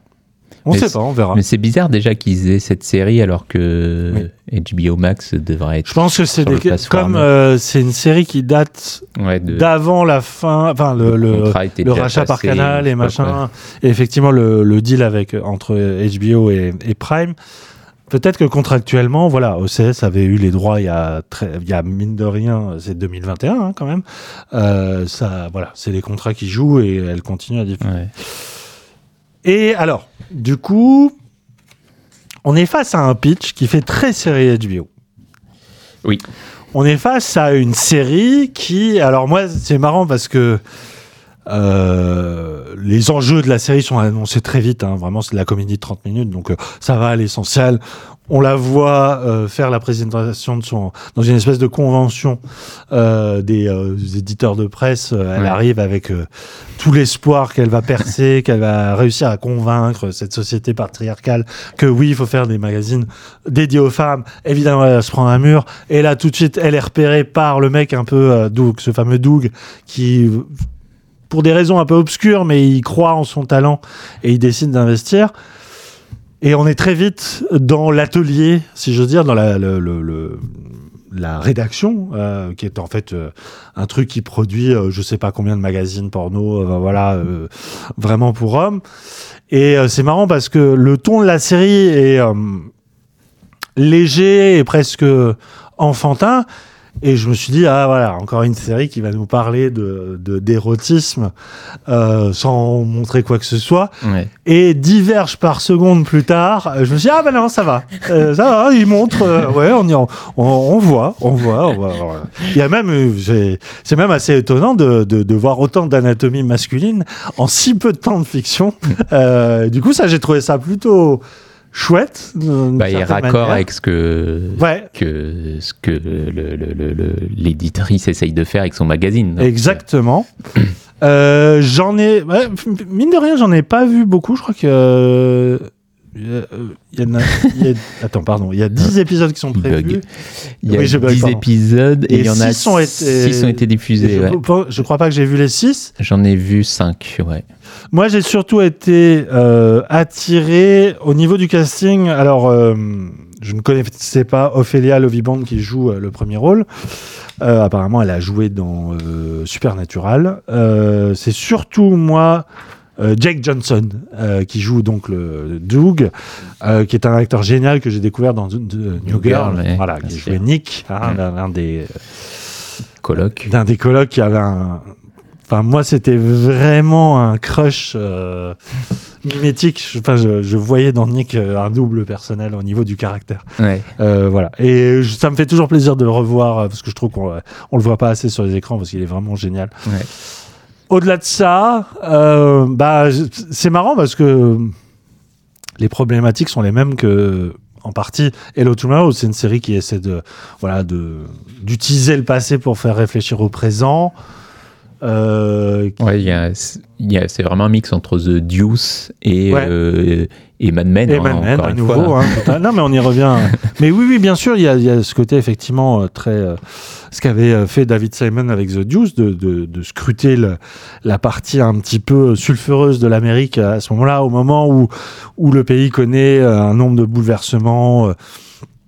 qui soient guerriers, sociaux, voilà, on est en plein Flower Power, on est en pleine libération hippie, et en même temps aussi de, de re- contre-réaction réactionnaire euh, de la société civile. Ouais. Et la série essaie de nous montrer ça, mais en vraiment euh, prenant le parti de quelqu'un qui essaie d'imposer une vision, une philosophie féministe dans un univers qui s'y prête pas du tout. Non. Voilà, le magazine de charme. Et, et je t'avoue que j'ai pas grand chose à dire de cette série. Je la trouve sympathique. Bah, euh, Mais à creuser, euh, pour l'instant, c'est un petit peu, euh, c'est un petit peu léger pour moi. bah, ouais, après, c'est le ton de la série qui veut ça aussi, je pense, mais, mais oui, oui, c'est. c'est- Enfin, autant The Deuce, tu sens que derrière, il a dû écrire euh, 500 pages de scénario, ou en tout cas se documenter, etc. Là, on sent qu'il prend les choses euh, de manière très légère et euh, on n'essaye pas d'approfondir plus que ça.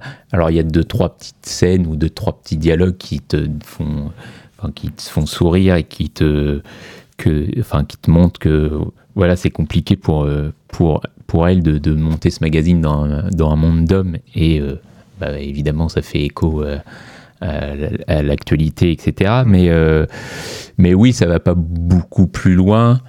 Elle rencontre. Enfin, c'est- assez marrant ça aussi, mais elle rencontre un peu après bah, d'autres féministes et elle se rend compte que bah, il y a des féministes qui sont peut-être encore plus féministes qu'elle et que et que même si elle essaye d'avoir un magazine féministe, euh, bah, c'est compliqué et euh, on lui reproche de faire la même chose que que font euh, que faisaient les hommes avec leurs euh, leurs autres magazines porno. Euh, donc voilà, il y a des petites choses comme ça qui sont am- amusantes, mais mais oui, c'est vrai que ça va pas beaucoup plus loin. Il y a un truc dont je me méfie particulièrement. Qui Il y a une scène euh, qui m'a un peu. euh, C'est cette tentation qu'ont beaucoup de, genre de fiction, mais pas seulement anglo-saxonne, mais tu vois, de.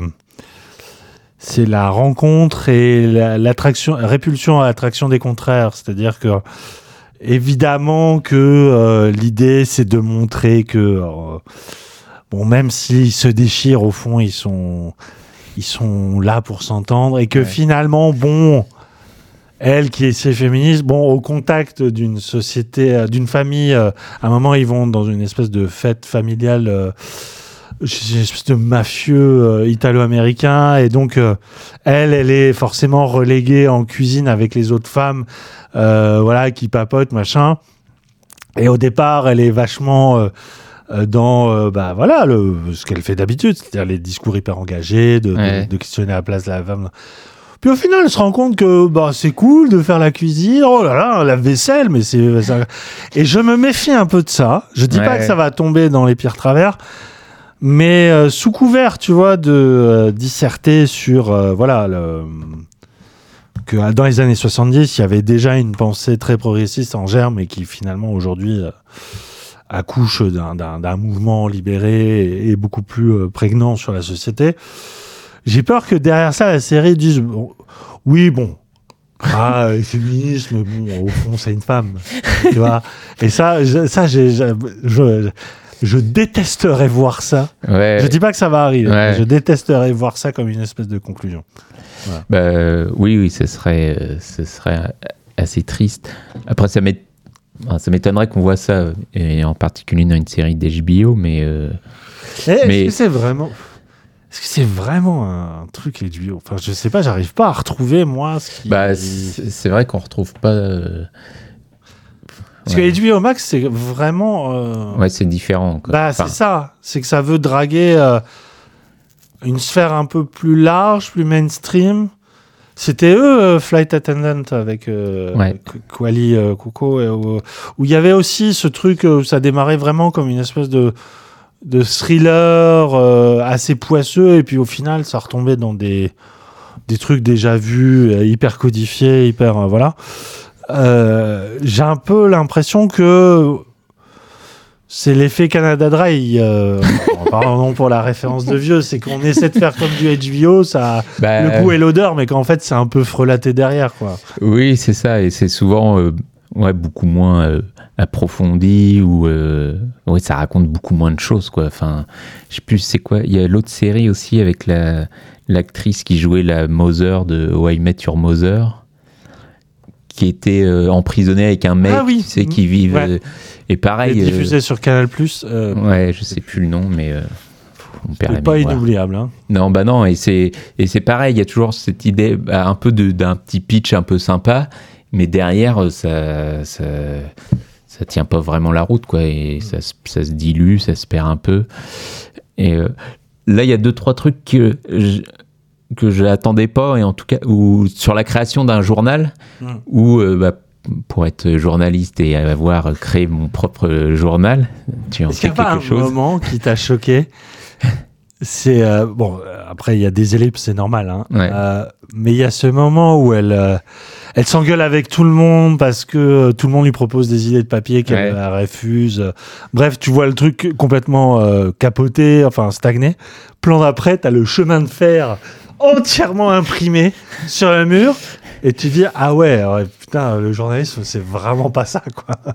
Bah ça c'est nul, ouais. Enfin c'est nul, c'est oui, vraiment le conte de fées quoi. pas- oui, un non, coup de ça. baguette et bim. Mais en plus, parce qu'elle vient voir euh, bah, son boss, plus ou moins, enfin, le directeur de publication, et, euh, et il lui dit euh, bah, Tu refais tout, et, Ouais, et c'est genre, il lui reste. En plus, tu refais Il tout. lui reste une journée ou je sais pas quoi. Elle doit écrire tout un magazine en une journée. J'arrive à peine à écrire un article en une Et journée. sachez que l'homme au micro est l'homme que j'ai vu rendre des papiers le plus rapidement au monde. Et même lui n'est pas capable de faire ça. Ah ouais, non, là, ouais. Là-dessus, je me suis. Mais il y a, y a d'autres. S'inscrit en faux, sachez-le. Il y a d'autres moments dans la série où, bah, où ils ont des emmerdes à la con, euh, genre il y a des, les magazines qui leur reviennent, etc. Et il y a des trucs bah, qui m'ont ra- rappelé de certaines choses qui sont pas si mal vues, en tout cas, où on sent que. T'as vécu des traumas. Moi aussi, j'ai revécu certains traumas. ouais. C'est le moment euh, où ils doivent dégrafer les pages d'un magazine. Voilà. Et je sais pas, ils en ont 100 000. euh, Alors déjà, un tirage à 100 000, euh, wouh Oui, Alors, C'est les années 70, c'était peut-être pas le, le- le prix du papier était pas le même. Mais merde. mais ouais, ouais. Mais voilà, il y a, il y a deux, trois choses où tu te dis, il y a, peut-être un peu de véhicule derrière, ou en tout cas, euh, ils se sont un petit peu renseignés sur d'autres, euh, en tout cas sur, sur comment l'écrire un magazine, euh, c'est non, ils savent pas. C'est très fantaisiste et oui, je, je suis curieux hein, de comment ils vont réussir à lier cette progression de la success story. C'est vraiment ça, quoi. De, le, le conte de fées qui va se réaliser malgré euh, Bah, tous, les, tous les ingrédients te disaient, bah non, ça va capoter. On est à peu près sûr que ça devrait euh, Ouais, aller, euh, bien. Et enfin, il y a un truc aussi qui, euh, enfin, que j'espère que la série va abandonner assez vite. Enfin, c'est ce côté où la la- l'actrice, enfin le, le- le personnage euh, bah, fait comme les hommes en fait. Enfin, où elle découvre que bah pourquoi elle ne pourrait pas le faire et genre elle couche avec un mec ouais. et elle veut juste un truc d'un soir quoi. Et elle a du mal à le faire comprendre. Ben, je vois l'idée et pourquoi on fait ça, etc. Et, et pourquoi pas.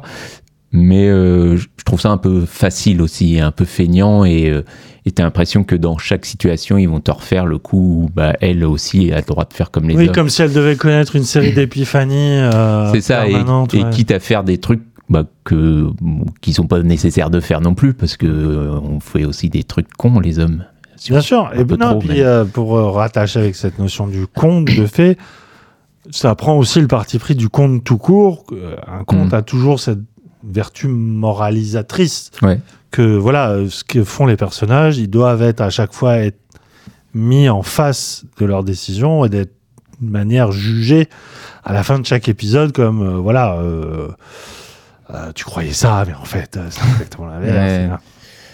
du coup ouais ça rend les choses euh, par rapport au à cette euh, velléité qu'a la série d'avoir un discours euh, critique euh, euh, avec un, un semblant de recul et un, une volonté de, de, de, de remoderniser euh, cette période-là, bah ça s'est construit sur des telles ficelles euh, narratives. euh, bah, compte, euh, voilà, ça a quand même quelques millénaires.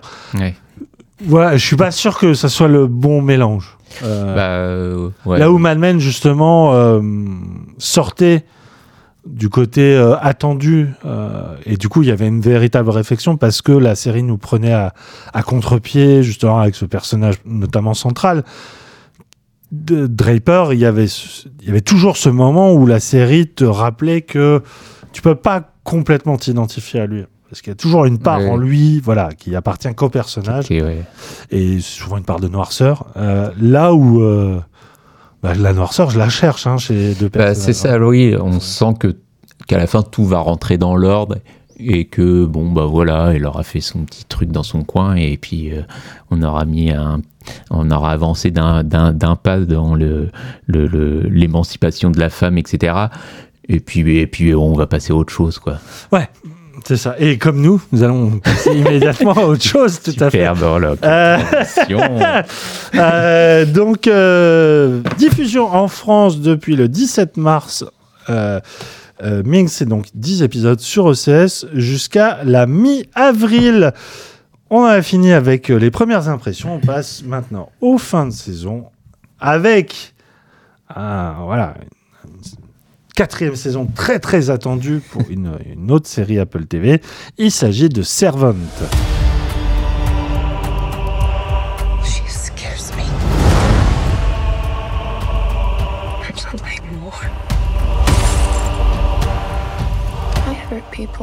People when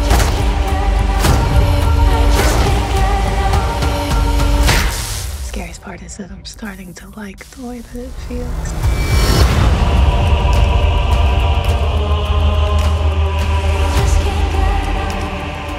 It's her or us. If she wins, the city will fall, and that's only the beginning. Just when I thought you couldn't make this any more disgusting and morally abhorrent.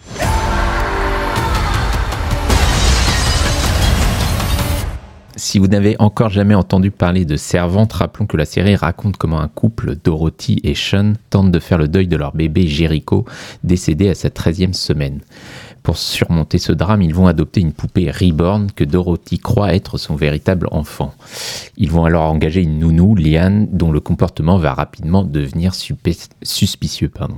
On va pas faire, alors euh, je vais pas faire un récapitulatif de tout ce qui s'est passé au cours des trois premières saisons, hein. mais euh, sinon rappeler simplement que la fin de la troisième saison se terminait sur un- une espèce de cliffhanger où euh, Dorothy tombait donc des escaliers, je sais pas si tu te souviens Yann, de très très haut et on savait a priori, enfin pas vraiment si elle s'en sortait ou pas à la fin de la, à la, fin de la saison. Bref, quand débute la saison 4, on a la rêve- elle est pas morte, hein, on, vous le- on- dit clairement. Euh, mais surtout, la guerre est, déclarée entre Liane et la famille Turner qui va, durant cette quatrième saison, chercher à se débarrasser de cette nounou à qui de nombreuses personnes prêtent de grands pouvoirs. Donc, si la série est créée par Tony Gas Bascalop, pardon, elle porte indéniablement la marque de son producteur exécutif M. Night Shyamalan, qui a non seulement donné le très beau là de la mise en scène de la série, mais a aussi injecté quelques-unes de ses obsessions, à commencer par celle de la foi sous toutes ses formes. Cultivant longuement le mystère sur l'identité réelle de Liane, Servante touche donc à sa fin dans cette quatrième saison de manière satisfaisante ou non Alors, je suis un peu embêté parce que. Enfin, non. Je, C'est que t'aimes pas et t'as peur de... euh, J'ai gardé mon. D'habitude, on parle un petit peu euh, dans chaque émission. euh, même, euh, on parle au quotidien de, des séries. on sait à peu près ce qu'on pense l'un et Oui. l'autre. de- voilà. J'avoue que Servant, j'ai pas osé t'en parler au moment. Parce que j'avais, j'avais, j'étais triste dans mon petit cœur, moi qui ai tant aimé Servant. Vraiment, j'ai adoré Servant. Dans, dans, surtout dans ces deux premières saisons. Mm. Euh, la troisième était très bien aussi.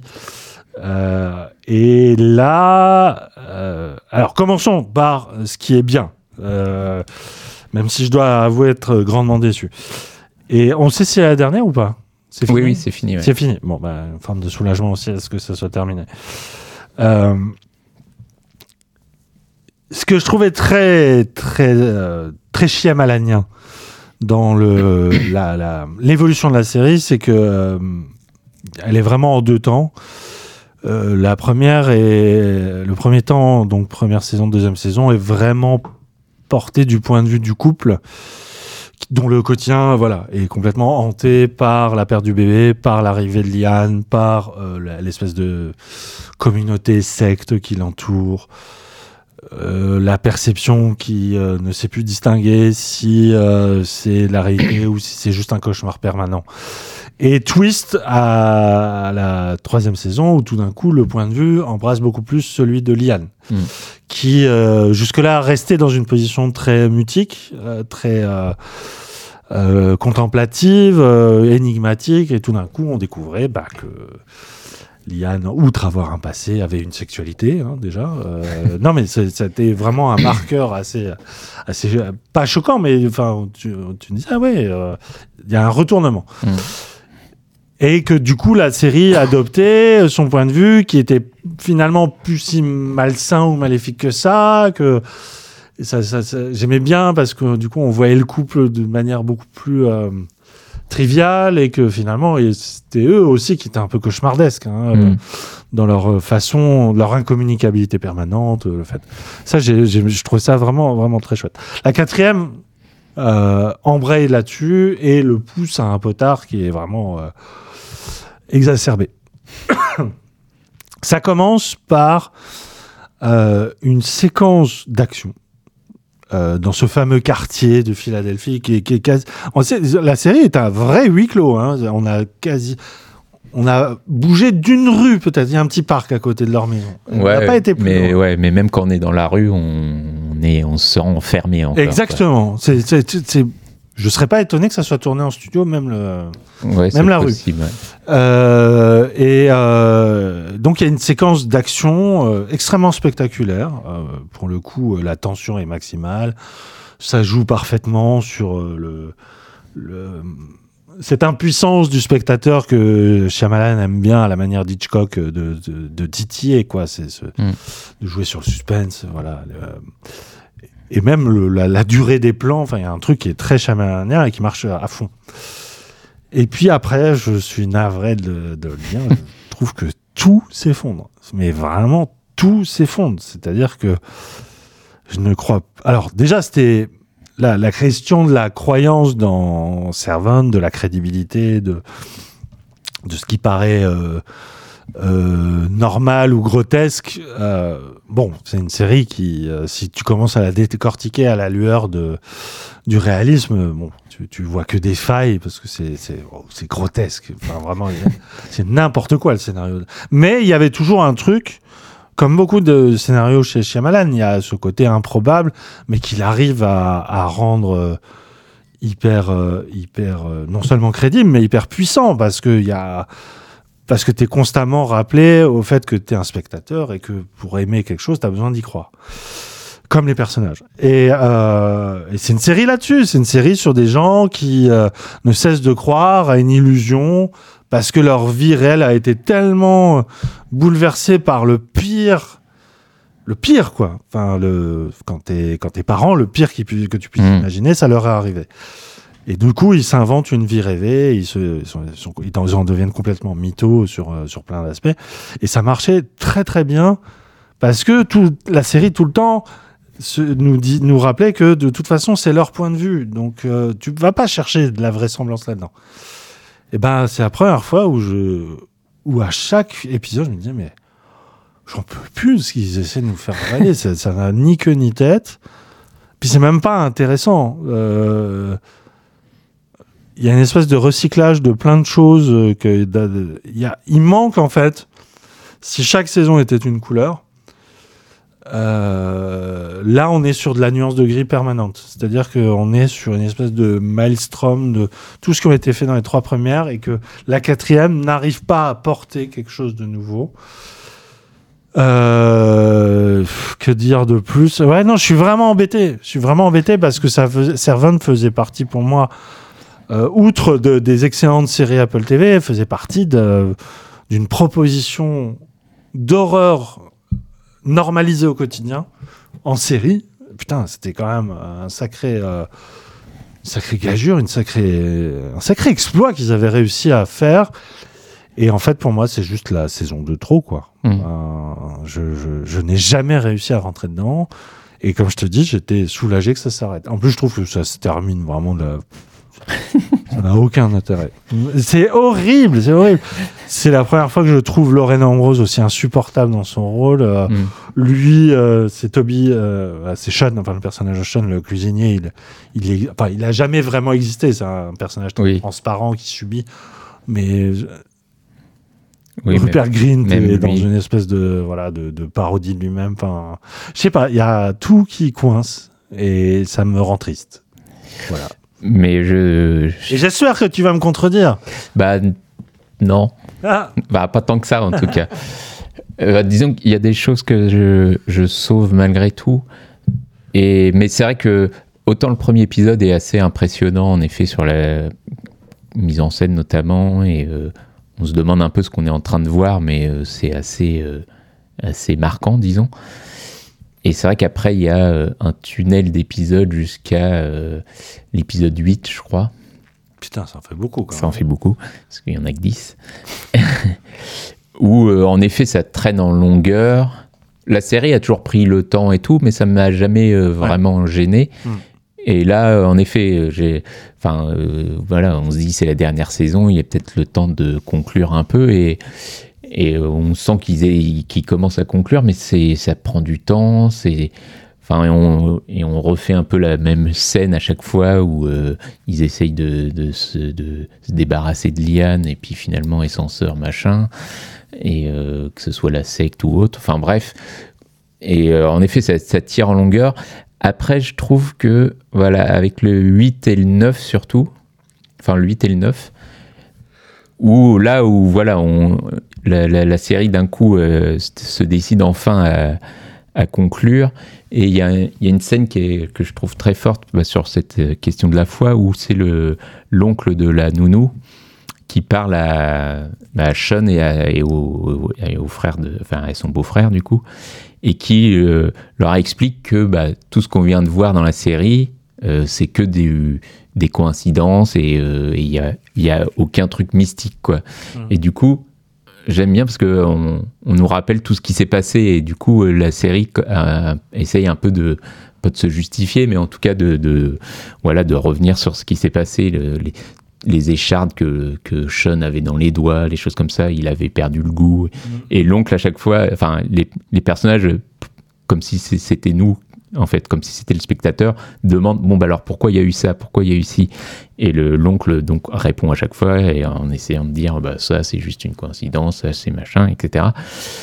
Et, euh, et, et je trouve que cette scène, elle est, enfin, elle marche très bien dans euh, bah, cette question de qu'est-ce que- qu'est-ce qu'on doit croire, qu'est-ce qu'il faut croire. Et du coup, est-ce qu'il faut croire cet oncle ou, euh, ou alors encore penser que finalement non, et, euh, Liane est peut-être euh, possédée par des pouvoirs mystiques ou autres, on ne sait pas. Et, Et voilà, alors ça, c'est une scène, c'est pas beaucoup. mais, euh, mais non, mais il y a toute la scène de. Je crois que c'est un anniversaire, je sais plus, et, euh, et c'est tout un bordel dans euh, le jardin. Enfin, il y a, il y, a un, non, il y a un serpent, ou je sais. Non, il y a un animal, je sais Ouais, plus, ouais. Qui, bah, qui, qui fout le bordel. Et, pour le coup, la mise en scène en redevient euh, assez, euh, assez passionnante à ce moment-là, en, suivant euh, l'animal et, en mettant tout un peu en hors-champ. Et. euh, et voilà, il y a des choses là, où je retrouve ce que j'avais aimé dans les, dans les premières saisons. Et le 9, pareil, continue un peu là-dessus. Et surtout, arrive à une scène bah, qu'on attendait depuis le début, où c'est la révélation de. Où Dorothy, enfin, on va spoiler, hein, mais euh, Dorothy, euh, enfin, depuis le début, elle pense que son fils est pas mort, en fait, que Jericho est vivant. Et, euh, et le frère et, et son mari font tout pour lui cacher la vérité en fait parce que bah, elle se sent mieux comme ça et ils préfèrent vivre dans ce déni que, Mm. que de lui faire subir cette réalité. Et il y a une scène où bah, ils doivent lui dire quoi en fait pour pouvoir euh, se débarrasser de la nounou et lui faire comprendre qu'elle est peut-être maléfique ou quoi. Et, euh, et voilà, et je trouve que cette scène, elle est, elle est quand même assez, assez forte. Bah, notamment parce qu'elle était attendue depuis, euh, depuis le début presque. Et, euh, je trouve qu'il il la réussit assez, assez, assez bien euh, avec une scène euh, bah, dans une voiture qui est filmée assez simplement, mais euh, pour le coup, pareil, c'est vraiment très euh, Shyamalan dans la manière de revoir le champ contre champ. Quoi. Et, euh, et voilà, donc euh, voilà, il y a, y, a, y, a, y, a ces- y a ces quelques scènes que je trouve plutôt bien foutues, des scènes d'horreur aussi dans la cave où euh, on découvre d'autres lieux un peu de la maison qui sont assez flippants. Enfin, la manière dont Liane se débarrasse de son oncle, c'est assez, assez fort aussi. Et, euh, et voilà, euh, en tout cas, j'ai repris un peu espoir. Et c'est vrai que le 10 est pas totalement. enfin, il finit sans finir. Bah oui, il y a un- une forme de statu quo qui, à mon avis, peut-être révèle euh, en filigrane que la série, peut-être ses créateurs, créatrices, euh, pensaient pas que ça allait se terminer aussi vite, quoi, et que tu as un côté un peu avorté. Bah, c'est eux, pour... enfin, parce qu'à la base, euh, ouais, mais bon, les discours qui disent, euh, c'est Oui, chose. après, on sait. Mais pas en, se fâcher, mais, en euh, tout cas, ils avaient prévu cinq saisons. Bah, ouais. Et ils ont décidé d'en faire quatre. Alors, est-ce que c'est parce que Apple TV leur a dit Ouais. stop ou est-ce que c'est eux qui ont dit bah, euh, on s'arrête à quatre parce que finalement on n'a plus d'inspiration Hmm. Mais on on c'est- saura jamais, mais euh, ouais. C'est vraiment fou- passionnant ce que tu dis euh, sur euh, toute la question de croire ou pas croire que finalement, est-ce que voilà, c'est pas juste euh, le cerveau qui s'en. C'est précisément euh, le propos du film, du dernier film. Enfin, c'est le film, de, le propos de beaucoup des films de Shyamalan. Mm. Mais c'est très explicitement le propos de son dernier. Oui, Euh, Knock at the. Cabin. Euh, qui, je pense, a- il a dû le réaliser euh, entre deux saisons de Servant et peut-être qu'il était moins investi sur la quatrième. Peut-être. ouais. Et, mais c'est fou parce que Knock at the Cabin pose ça vraiment comme un postulat quasiment. Enfin, c'est c'est une, une pièce de théâtre à la base, il me semble. Et il y a ce côté très brechtien de, de. En fait, on regarde euh, une sorte de laboratoire à ciel ouvert. Enfin. euh, tout le film n'arrête pas de te faire comprendre que c'est- même pas de la fiction, c'est c'est toi qui regardes des personnages euh, s'agiter comme des s'ils étaient euh, prisonniers d'une scène. Enfin voilà, Mhm. il y a- il y, a un truc vraiment passionnant dans, the Cabin qui, qui résume parfaitement ce que Shyamalan fait au cinéma et à la, à la série depuis toujours. C'est un objet froid, théorique, Knock at the Cabin, qui, euh, je pense, est avant tout destiné à ses fans, mais ça fonctionne à plein régime et qui manque pour le coup à, à Servant. Euh, ça suffit pas d'en faire une séquence dans, isolée dans, dans, la, dans la saison, malheureusement. Ouais, non, mais je, suis. je- C'est c'est ça que je regrette. C'est que ça aurait pu être l'élan vraiment euh, fil rouge de cette dernière saison. Qu'ils euh, qu'ils le fa pas, qu'ils qu'ils assument en fait le truc là et qu'ils en fassent vraiment le, le- le principe directeur de la série. Plutôt que Ouais. d'aller rabâcher. Bah, comme tu dis, ils vont réinventer des nouvelles pièces dans la maison. Ils vont refaire des séquences gênantes. euh, Il y a un moment des, ouais, ouais, beaucoup de bestioles, euh, notamment des punaises de lit aussi. Enfin, Ouais, c'est- assez, c'est bien fait, tu vois. t'es pas bien. Mais t'as vraiment l'impression que cette saison, elle recycle euh, à nauseam parce qu'elle est, en... c'est, pour le coup, elle fait corps avec son personnage principal. Elle est dans le déni de la perte, en fait. Elle est dans le déni que ça s'arrête. Elle, elle veut pas. Et Bah, elle te fait croire que ça va continuer. Ouais, c'est. Pour moi, euh, c'est, c'est là où ça rate, quoi. Ouais, c'est vrai que c'est bizarre. Et pourtant, euh, enfin, ils détruisent la maison de plus en plus, en fait. Où et, Mmh. Même enfin, le quartier. Ils vont jusqu'à la faire euh, Mm. elle brûle ou elle Mm. s'effondre sur elle-même, je sais plus quoi, mais mais ouais, il y a à la fois la volonté de finir et en même temps ouais de de de de pas euh, oser euh, aller au bout des choses en tout cas et euh, je reviens en effet sur ce dialogue avec le- l'oncle bah, qui est qui est intéressant et en plus enfin à la fin de l'épisode on comprend que l'oncle a complètement baratiné les deux et que lui pense toujours que sa, sa nièce ou ouais, sa nièce elle est euh, possédée par un pouvoir divin ou je ne sais quoi. Et du coup, ça remet encore tout en question. Mais c'est vrai que euh, on va pas beaucoup plus loin que ça au final et, et on n'a pas vraiment de réponse sur euh, qui était euh, vraiment Liane. Et, et à la fin, tu as l'impression que son pouvoir est passé plus ou moins donc euh, sur le frère, quoi. Je crois que ça se finit sur euh, sur euh, Rupert. Et, euh, et presque ça donne l'idée que euh, on a envie de voir la suite, quoi. Enfin, ou en tout cas qu'il y a autre chose derrière. Donc ouais, c'est vrai que c'est assez décevant là-dessus et euh, on, sent que la série, ouais, elle a pas su comment se terminer ou elle a pas osé euh, bah, dire les choses peut-être clairement et, euh, et ce, cette espèce de ventre mou de, de, ou de mystère un peu naze, ça, ça marche pas en fait. Quoi. Et c'est- enfin, c'est pas ce qu'on attendait, je crois. Non, non, c'est sûr. Et même si son, son plus grand euh, mérite, c'est quand même de diviser, euh, en tout cas Ouais. de créer un débat, un débat qui n'est pas forcément consensuel. Et ça, c'est ça, c'est vraiment très positif. Euh, c'est ouais, c'est un peu euh, par la petite porte hein, que sort euh, Servant. Ouais. Euh, alors qu'elle a.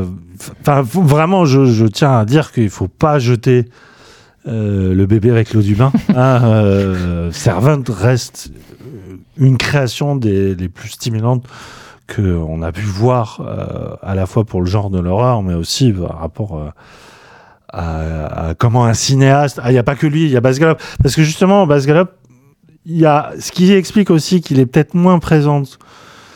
Euh, Enfin, on sent qu'il y a quelque chose qui est un peu détaché euh, dans le suivi. C'est que Baz Gallup a aussi sorti euh, sa propre série sur, euh, donc chez nous c'est Prime Video, qui s'appelle The Consultant, euh, qui alors qui ressemble énormément en termes d'ambiance, euh, un peu malsaine entre, on ne sait pas si on est euh, dans un univers euh, réaliste ou au contraire c'est complètement chimérique, fantasmagorique. Sauf que là encore, ben, vraiment une thématique euh, monde du travail, hein, puisque c'est euh, et voilà, euh, j'ai oublié. le nom. Consultant. Non, le, le nom de l'acteur. Euh, Christopher Waltz. Waltz, euh, ouais, euh, qui euh, qui joue un voilà un consultant externe qui euh, suite à la au suicide du patron d'une société de jeux vidéo euh, vient en tant que remplaçant euh, pour essayer de remettre la, boîte à flot, mais en fait, euh, il s'avère être quelqu'un d'extrêmement manipulateur, voire totalement diabolique, hein, euh, qui sème la zizanie chez ses troupes et qu'au fond, la série se fait un peu parabole de, ce qu'est devenu le monde du travail aujourd'hui, une sorte de cannibalisation permanente.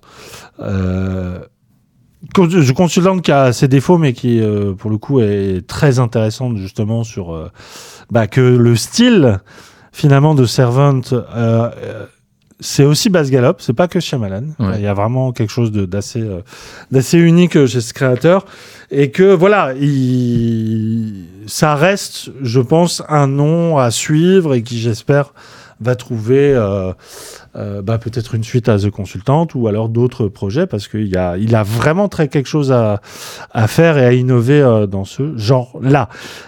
Bien, on en a fini avec Servant, donc euh, 10 épisodes sur Apple TV qui s'est terminé donc le 17 mars dernier. Apple TV toujours, on passe alors à un monde autrement plus doux, et mais tout aussi torturé. C'est celui de Shrinking. This is my office. It took you longer than it should have. My patients are really thriving. This thing I'm doing is really working. I'm right behind you!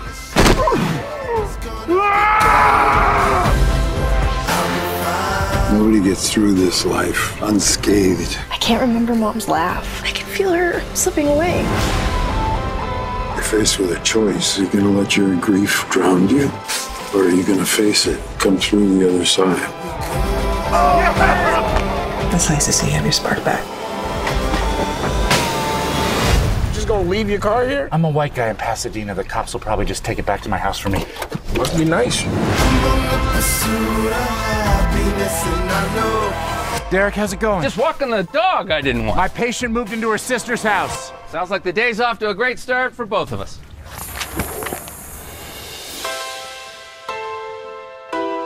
Thérapeute de son état dans la banlieue de Los Angeles, Jimmy Laird est dans l'impasse. Alors qu'il peine à se remettre de la disparition de sa femme, l'homme n'arrive plus à communiquer avec sa fille, avec ses amis, ses collègues et surtout ses patients, qui viennent s'épancher sur son divan avec leurs états d'âme quotidiens. Jusqu'au jour où il décide enfin de leur parler en toute franchise, quitte, quitte à briser les règles éthiques de la thérapie et de bouleverser le peu de stabilité qui lui restait dans ses relations avec son entourage. Alors, si Sh- Shrinking ne brille pas forcément par l'originalité de son pitch, euh, puisque bon, on a eu euh, notre lot avec euh, In Treatment et euh, En Thérapie cette année, non plus par son cadre, hein, Los Angeles, la société un peu huppée de Los Angeles, il ne représente pas moins une excellente nouvelle qui m'a suffi à la regarder, c'est le retour de Jason Segel, acteur découvert dans les années 90 avec la série Freaks and Geeks, mais surtout la décennie précédente avec How I Met Your Mother où il jouait le géant Marshall qui l'a propulsé vers la célébrité. Mais depuis, à part de récurrentes apparitions dans les, comédies de l'écurie Apato, hein, qu'il l'a fait découvrir, on était un peu sans nouvelles de lui. Le voici donc dans cette comédie douce amère, à l'empreinte manifestement autobiographique, en tout cas très ressemblante à la sensibilité de cet acteur et de ses anciens rôles, euh, notamment le l'excellent, euh, alors en français c'est euh, Sans Sarah rien ne va, hein, qui est un film qu'il avait réalisé, il me semble, ou en tout cas écrit, euh, en tout cas qui lui ressemblait beaucoup. Et t'as oublié de citer quand même, il y a eu la série Dispatches from Elsewhere. Il jouait Ah dedans, non? oui, c'est vrai, c'est vrai, oui, mais oui, c'est vrai. Qui était vraiment différente, oui, euh, oui, c'est vrai. Mais où, pareil, ça. on retrouvait ce, ce personnage un peu Ouais. euh, lunaire et tout ça, quoi. Tout mais, à fait, c'est vrai, mais la série un peu plus chorale, c'est euh, et puis surtout euh, centrée autour du jeu de piste, hein, du mystère. Alors que là, on est vraiment dans dans quelque chose d'autrement plus euh, terre à terre, si j'ose dire. Oui, oui. Et euh, notons aussi la participation, euh, quand même, notable, euh, d'Harrison Ford, hein, qui ne cesse de revenir hein, sur les écrans, et encore une fois dans une série télé, puisque si vous vous souvenez, je vous avais parlé dans mes recos euh, précédentes de la série historique 1923, où Et il ouais. tient le, le premier rôle. Toujours pas regardé, mais. Toujours pas regardé, alors que c'est enfin disponible en France sur Paramount+. Ah, j'ai pas d'excuses, mince. T'en as plus d'excuses, tout à fait. Et qui campe son patron. euh, alors vraiment, alors là encore dans un exercice encore plus autobiographique puisque il joue un, un vieil aigri Ouais. hein, euh, à la punchline euh, extrêmement euh, mordante. Euh, Il y a toute une, euh, une cohorte hein, de personnages secondaires, sa fille.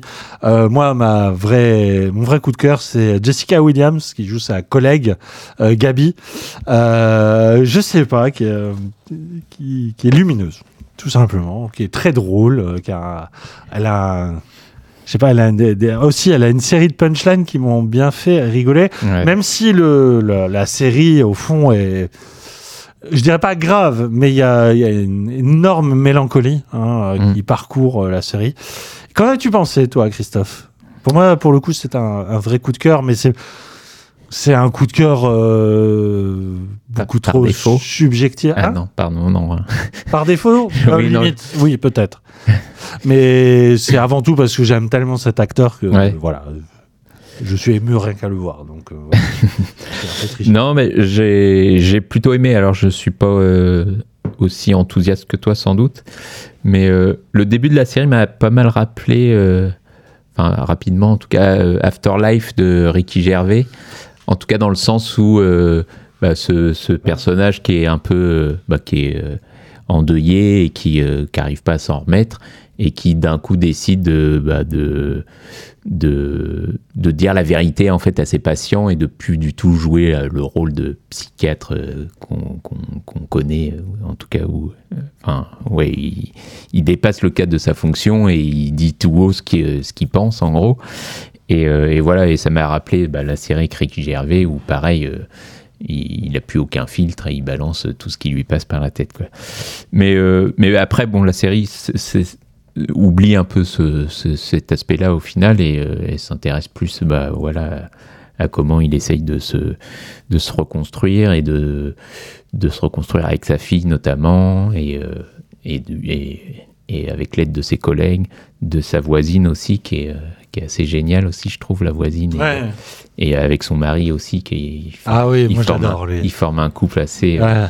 Qu'on a qu'on a l'impression d'avoir déjà vu Oui, plusieurs voilà. fois et en même temps qu'ils arrivent à voilà bah pareil avec deux trois punchlines qui marchent qui marchent très bien et euh, et non non c'est euh, c'est ça reste assez léger, même si, euh, comme tu l'as dit, il y a quand même une, une mélancolie qui est parfois assez euh, forte et qui est, qui est plutôt touchante, quoi.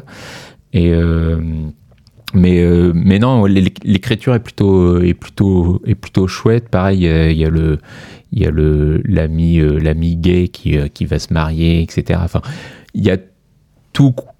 Enfin, on a déjà vu un peu tout ça un peu partout, et en même temps, je trouve que voilà, grâce à cette écriture plutôt euh, plutôt réussie, ça, enfin, il y a vraiment un rythme qui se met en, en route, ça marche plutôt bien.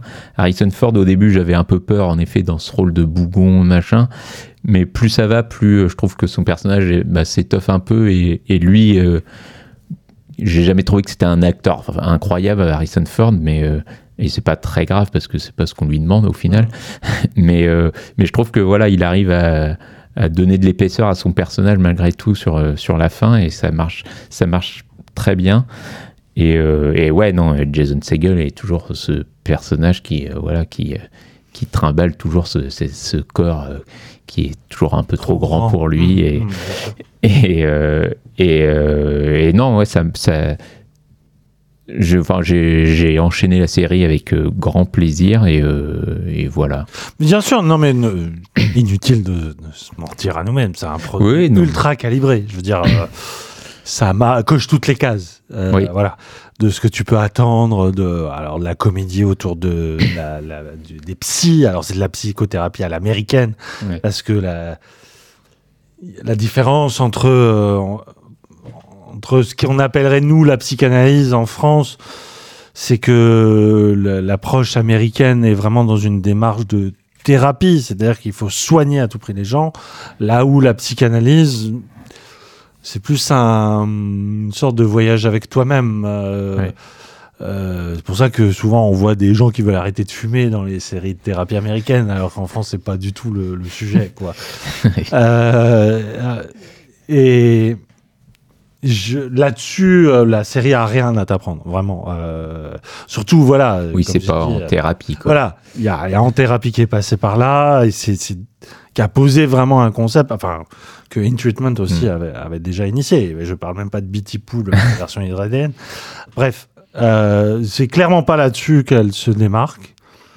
C'est pas non plus sur l'écriture comique où pareil tout est un petit peu euh, sur des rails. hein. Mm. Voilà, t'es surtout si t'es familier avec euh, curés à bateau, on, on reste en terrain conquis.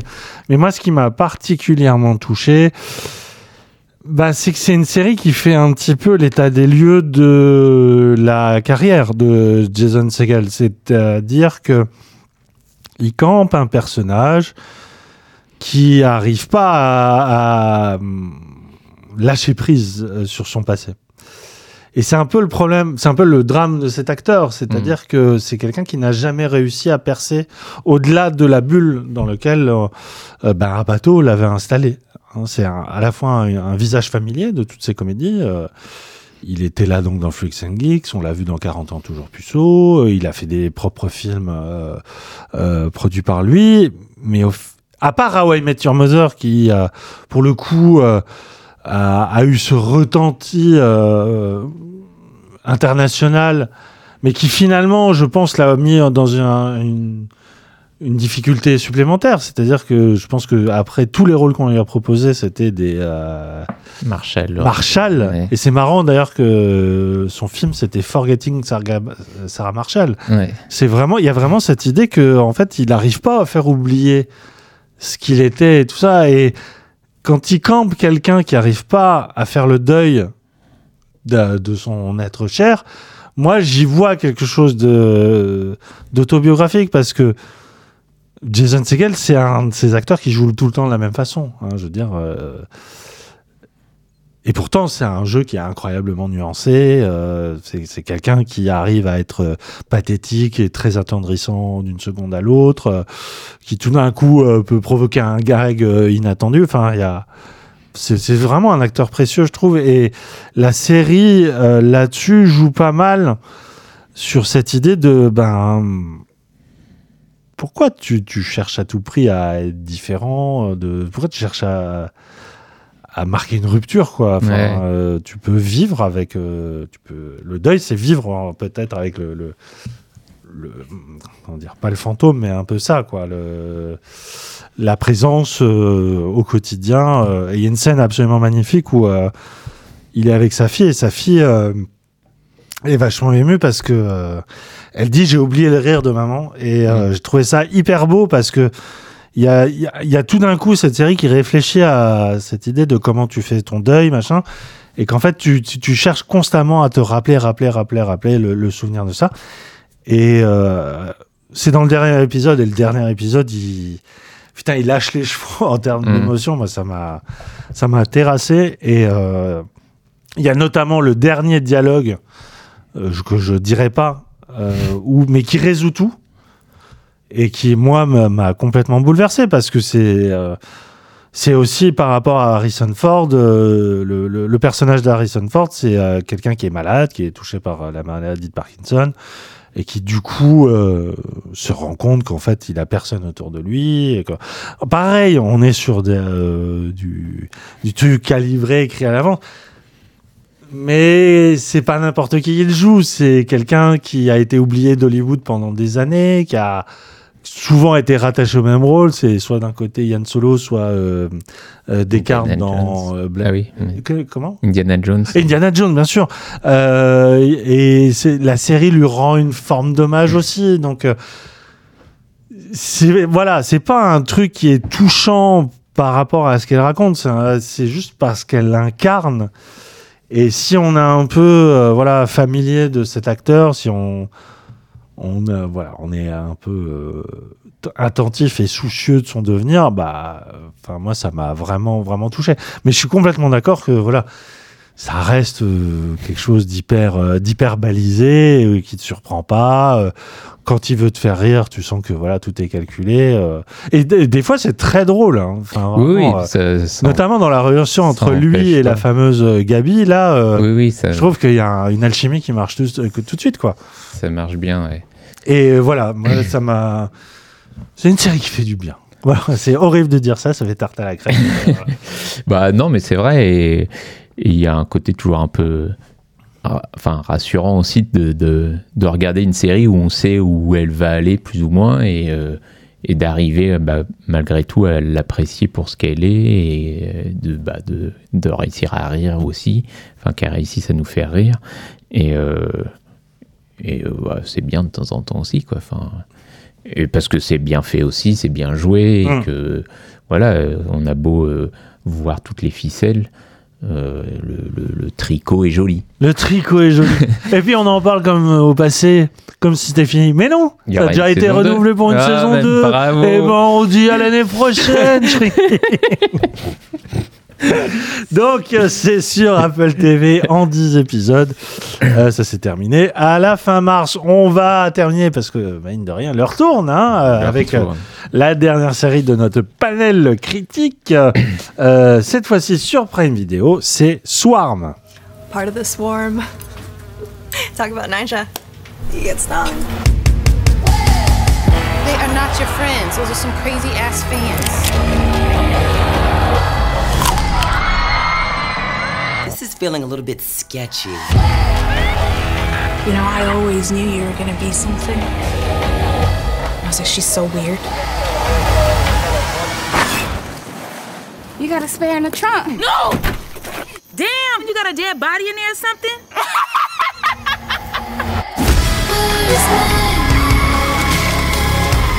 Who is your favorite artist? You have to meet her one day. Promise me. We will. I promise.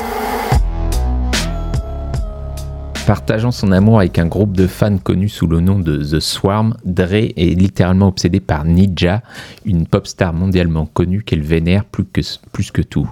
Un fanatisme absolu qui va l'entraîner dans une odyssée macabre. Alors si certaines situations évoquées dans la série vous rappellent quelque chose, c'est normal et voulu. La chanteuse dont Dre est obsédée est inspirée de Beyoncé, The Queen Bee, et Swarm, qui veut dire essaim en, en français, fait notamment référence à la fanbase de Beyoncé, la Beehive, donc ruche en anglais. La série qui est y est en partie euh, inspirée d'une légende urbaine selon laquelle une jeune femme se serait suicidée parce qu'une pop star aurait été trompée par son mari, multiplie ainsi les références à divers événements de la vie de Beyoncé, mais aussi à des faits divers et autres rumeurs parues sur Internet. Nouvelle série co-créée par Donald Glover, ah, donc après Atlanta, euh, qui s'associe ici à Janine Nabors, qu'on avait pu euh, voir déjà euh, sur Atlanta et qui a participé à Unreal et Watchmen. Swarm s'inscrit clairement dans la continuité bah, de- d'Atlanta une nouvelle fois, en creusant largement son penchant horrifique, mais en se montrant peut-être un peu trop simpliste, j'ai trouvé. Ah ouais, simpliste. Alors, euh, pour le coup, euh, Je peux- je peux complètement développer, peut-être. raccord avec toi. Bah oui, oui, bien sûr. je suis raccord avec toi sur euh, le, oui, le côté un peu décevant de la série. Ouais. Mais moi, c'est parti, c'est presque pour l'inverse. C'est que je trouve ça presque trop dense, en fait. Ah ouais? Ouais.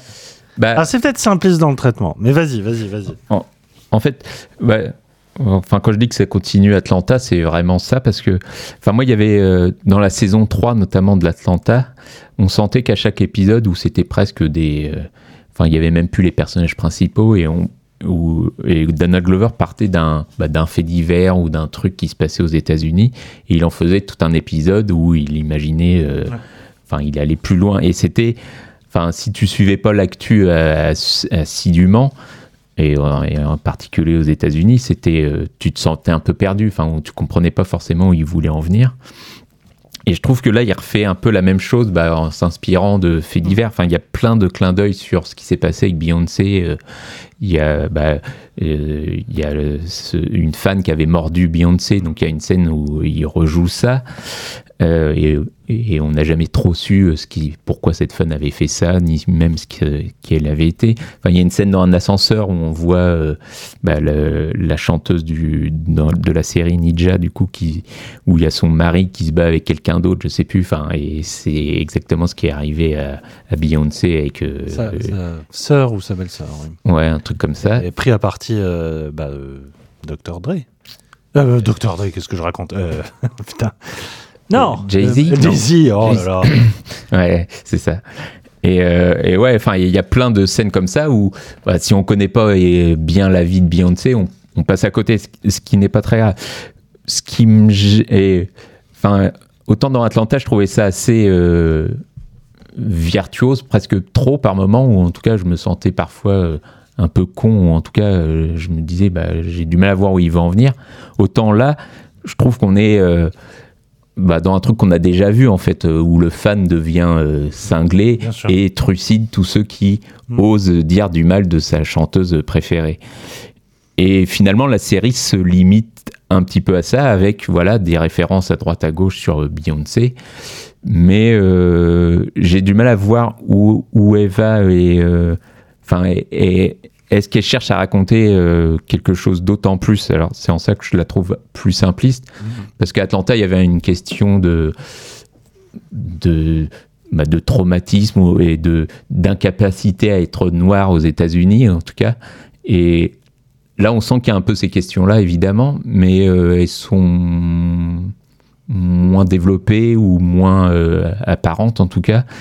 Et euh, pour se limiter, alors c'est. euh, voilà, c'est la limite de la série justement et en même temps c'est aussi assumé je veux dire de faire une vraie série euh, horrifique enfin un, un vrai slasher presque en étant dans le dans la peau du, enfin en suivant le slasher justement enfin le tueur la tueuse en l'occurrence. Et, euh, et voilà c'est en ça que je la trouve limi- plus limitée qu'Atlanta en tout cas même si elle peut être euh, assez barrée aussi. Enfin en, en tout cas le début est assez euh, Enfin, on sait pas trop où ça va aller, mais c'est après où, bah, finalement, euh, un épisode, c'est un état où la personne suit un peu euh, bah, sa chanteuse aux différents concerts et être lucide, bon, elle tombe sur une espèce de secte euh, avec le Bi- Ah, Billie Eilish, ouais. Eilish. Et d'ailleurs, il y a plein de guest stars dedans. Il y a notamment la fille de Michael Jackson Tout à fait, ouais.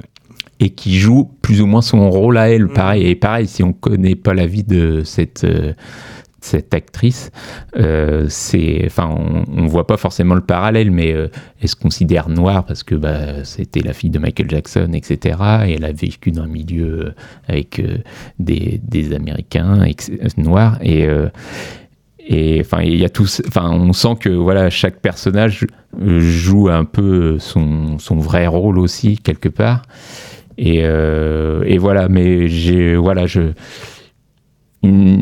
une fois le, le, le, le, truc posé je trouve que la série bah voilà on, voit où elle va en venir et enfin ou en tout cas je sais pas trop où elle va en venir j'ai pas fini la série j'en ai vu euh, 4 ou 5 Mhm. et, euh, et, euh, et voilà, ouais. Oui, oui, non, mais euh, bah, que la, la série est clairement dans la continuité de, de ce que Glover faisait avec Atlanta. Ça, ça aborde quand même des, des- Il y a beaucoup de thématiques jumelles que Glover euh, sondait à travers la, figure d'un rappeur qui tout d'un coup était propulsé vers la célébrité. Et il y a toujours cette euh, auscultation un peu euh, à la fois euh, très très lucide et en même temps totalement euh, euh, débridé, fantaisiste de bah, c'est quoi la célébrité? C'est quoi tout d'un coup euh, être euh, de, dans le, le- cette espèce de viseur de, de communauté de fans qui tout d'un Mm. coup deviennent complètement fous? Il y a la place des réseaux sociaux, euh, voilà, euh, qui tout ça revient, mais du point de vue effectivement de, de l'autre bord, hein, Ouais, d'une jeune femme qui devient folle à force de, qui devient une véritable fanatique en, en fait. Et la série, du coup, euh, sonde toujours ce, ce- ce- côté euh, laissé en jachère ou laissé pour compte par la, par la fiction américaine, qui est souvent une fiction du côté blanc, en tout cas euh, côté dominant, on va dire, euh, qui euh, la, la- la série questionne qu'est-ce que c'est qu'être une femme noire aussi, euh, voilà, dans la société actuelle. euh, il y a, il y, a, il y a plein de choses où tu te dis, mais euh, en fait, c'est presque euh, nous qui faisions euh, le deuil difficile d'Atlanta. Tu te dis euh, souvent, mais en fait, il il a pas arrêté, quoi. Il a juste euh, changé de personnage et il nous refait un coup à la Atlanta avec effectivement ces épisodes euh, spin-off, enfin pas, pas spin-off, mais complètement euh, décorrélés, euh, enfin en apparence, parce qu'au fond, c'était rattaché à une, une vraie logique euh, de, euh, globale. Là, effectivement, ce qui coince, c'est que Atlanta euh, sortait de tout cadre, et notamment sous de la linéarité euh, du récit. Hmm. Euh, et euh, sortait de tout cadre aussi en termes de choix de genre, c'est-à-dire que c'est une série qui allait autant vers la, la comédie que l'horreur, que euh, la parodie documentaire, que tout ce que tu veux. Enfin, ça, à part le film d'animation, euh, je pense que c'est une série qui a vraiment embrassé. Ouais. Quoique, non, le film d'animation aussi. Ce fameux épisode sur le, d'une certaine manière, le créateur, le faux créateur de Nago Imas.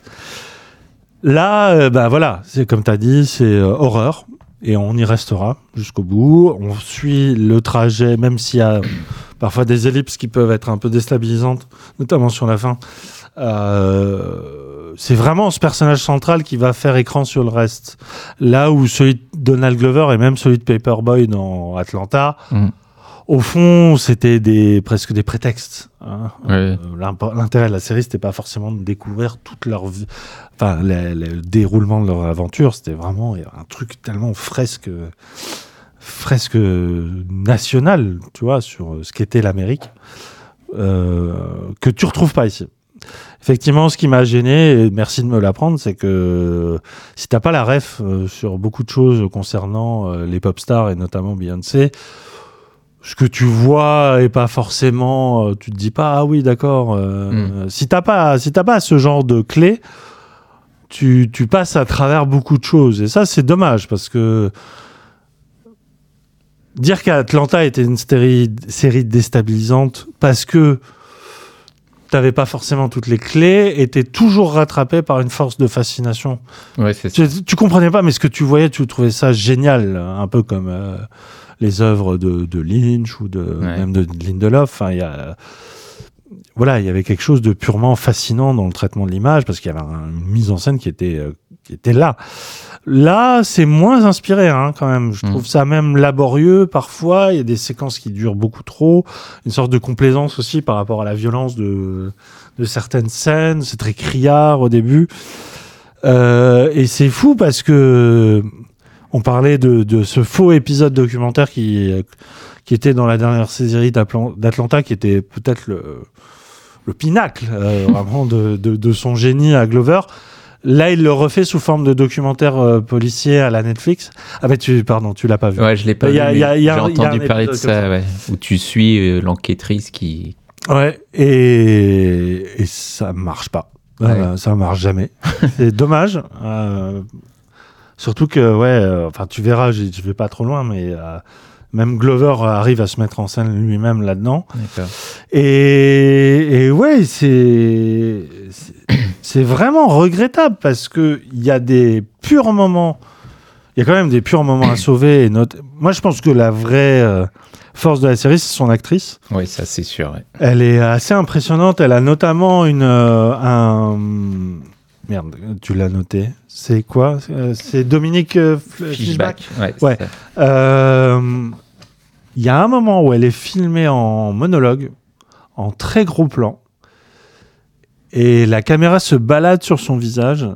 Et c'est assez fou parce que le personnage, euh, je sais pas, est à ce moment-là dans un, un- un centre commercial euh, à la terrasse d'un café, elle, euh, elle raconte sa vie à quelqu'un qu'elle n'a pas vu depuis longtemps et euh, toute la série, elle, a, elle, a- elle est mono-expressive. hein, L'actrice, elle est comme, Ouais. dans- comme si elle était shootée au médoc. Elle est dans un état un peu hagard. Et là, elle, euh, le visage ne bouge pas. Elle raconte sa vie. Et la caméra va se balader juste sur son visage en très gros plan. Et à un moment, elle arrive à capter une larme comme ça qui coule. Enfin, c'est magnifique. C'est juste un tableau vivant euh, où là, tu te dis, euh, ouais, bon, là, de, Glover, là, il redevient ce metteur en scène euh, vraiment purement formaliste qui, qui fait mouche. Mais tout ça est un peu noyé dans, euh, ouais. En fait, il y a ce côté un peu stabiloté, je trouve, du propos où on te rabâche un peu la même idée, euh, la même idée sur euh, ces sept épisodes. Et finalement, elle a pas grand chose à dire d'autre. Et c'est Bah. un peu, ouais, c'est un peu ça qui m'a laissé euh, sur ma faim. Parce que en soi, c'est brillant, quoi. Enfin, il y a plein de choses où tu te dis, putain, c'est vraiment un auteur à part et il faut qu'il continue. Bah, et je pense qu'il s'est fait un peu. Enfin, c'est pas tant lui, hein, parce que lui est en partie sur le projet. Il y a d'autres personnes. Ouais, ils sont deux à co-créer. Ouais. Euh, Mais euh, peut-être qu'ils se sont fait cannibaliser par son personnage et euh, du coup. euh, bah, ouais. Bah, ça aurait peut-être dû être un film seulement, je sais Mhm. rien. Mhm. Mais mais peut-être aussi, bah, mine de rien, il y a, enfin, c'était euh, Hiro Murai, je crois, qui euh, qui a réalisé pas mal d'épisodes d'attente là. Et je pense que C'était son réalisateur de Ouais. clips aussi, notamment This is America. Et je pense que lui a apporté beaucoup de choses. Et je crois qu'il réalise pas dans cette Non. série, il me semble. Ouais, ouais, ouais. Et, euh, et peut-être que ça se ressent aussi. Mais c'est vrai que enfin, tu parlais de bah, si on n'avait pas les clés pour Beyoncé, mais en même temps, même si on les a, je suis pas sûr que ça. Qu'est-ce que ça apporte, tu vois Enfin, euh, je. que ce soit Beyoncé ou n'importe quoi. Enfin, le, le, le- bon, c'est- enfin, je, je vois pas l'intérêt de, de, de faire référence à des moments vrais, de, Mm. enfin, qu'on vraiment à des vrais faits divers ou des choses comme ça. Euh, au-delà de dire, enfin, de raconter plus une histoire sur une fan qui devient, euh, qui devient fanatique, ouais. Mm. Et euh, ouais, j'ai du mal à voir où, la série va. Et autant, en effet, le, premier épisode ouvre plein de pistes malgré tout. Il y a un truc sur euh, le TikTok, etc. euh, et tout ça. Et, même la relation avec sa sœur. Et ouais, et dès qu'elle se transforme en, tueuse en série, bah, on reste sur ça et euh, on est dans un schéma assez répétitif qui euh, bah, qui, a- qui apporte pas beaucoup de choses. Enfin, et, et en tout cas, tous les personnages qu'elle rencontre, ça ça ne permet pas d'avoir une nouvelle euh, couche euh, sur ce que la série essaie de raconter.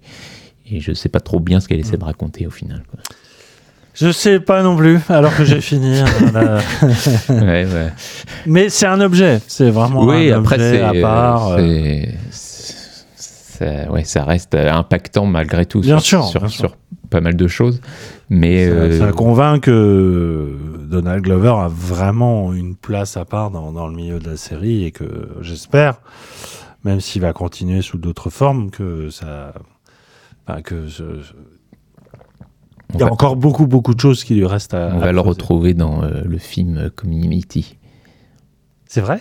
Ouais. Ah Enfin, tu, tu savais qu'il y avait un film qui Non. allait se faire. Non. Voilà. Et il avait toujours pas. euh, Enfin, on savait toujours pas s'il allait jouer dedans, quoi, parce qu'on se disait qu'il était un peu à part de ce- cet univers maintenant. Et puis finalement, il a confirmé qu'il serait dedans. Bah, donc, euh, Très bien. voilà. Bonne nouvelle.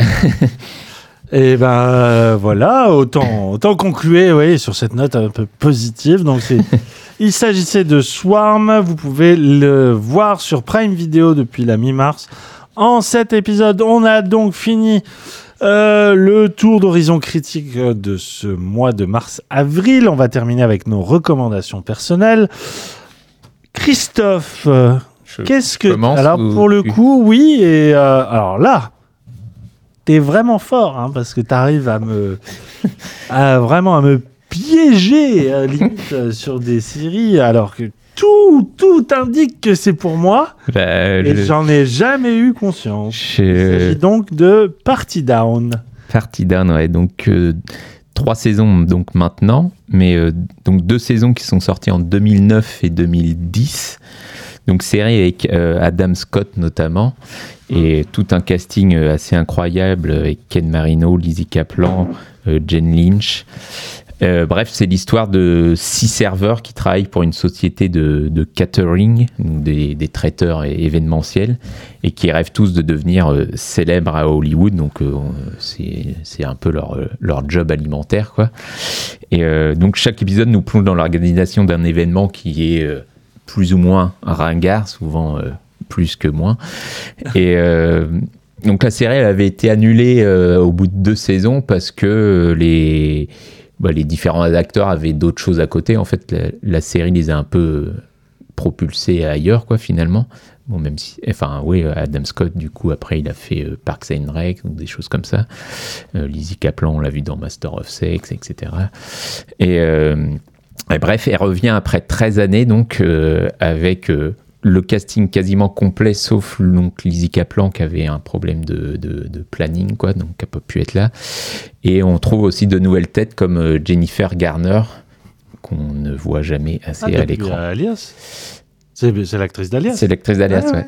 Bon, on l'avait revu avant, hein, mais euh, Ouf. en série Pas peut-être pas. vraiment. ouais. hein, euh, oui, bah Parce c'est. que elle est- malheureusement, elle a eu plus une carrière de fan de femme de Ben Affleck que d'actrice après Alias. C'est ça qui est regrettable. Bah oui, parce que moi j'aime beaucoup Ah oui, très bonne actrice. Euh, bref, donc saison 3 où l'on retrouve euh, ces personnages coincés dans un job qui n'est pour eux qu'un job alimentaire, comme je disais, en attendant mieux.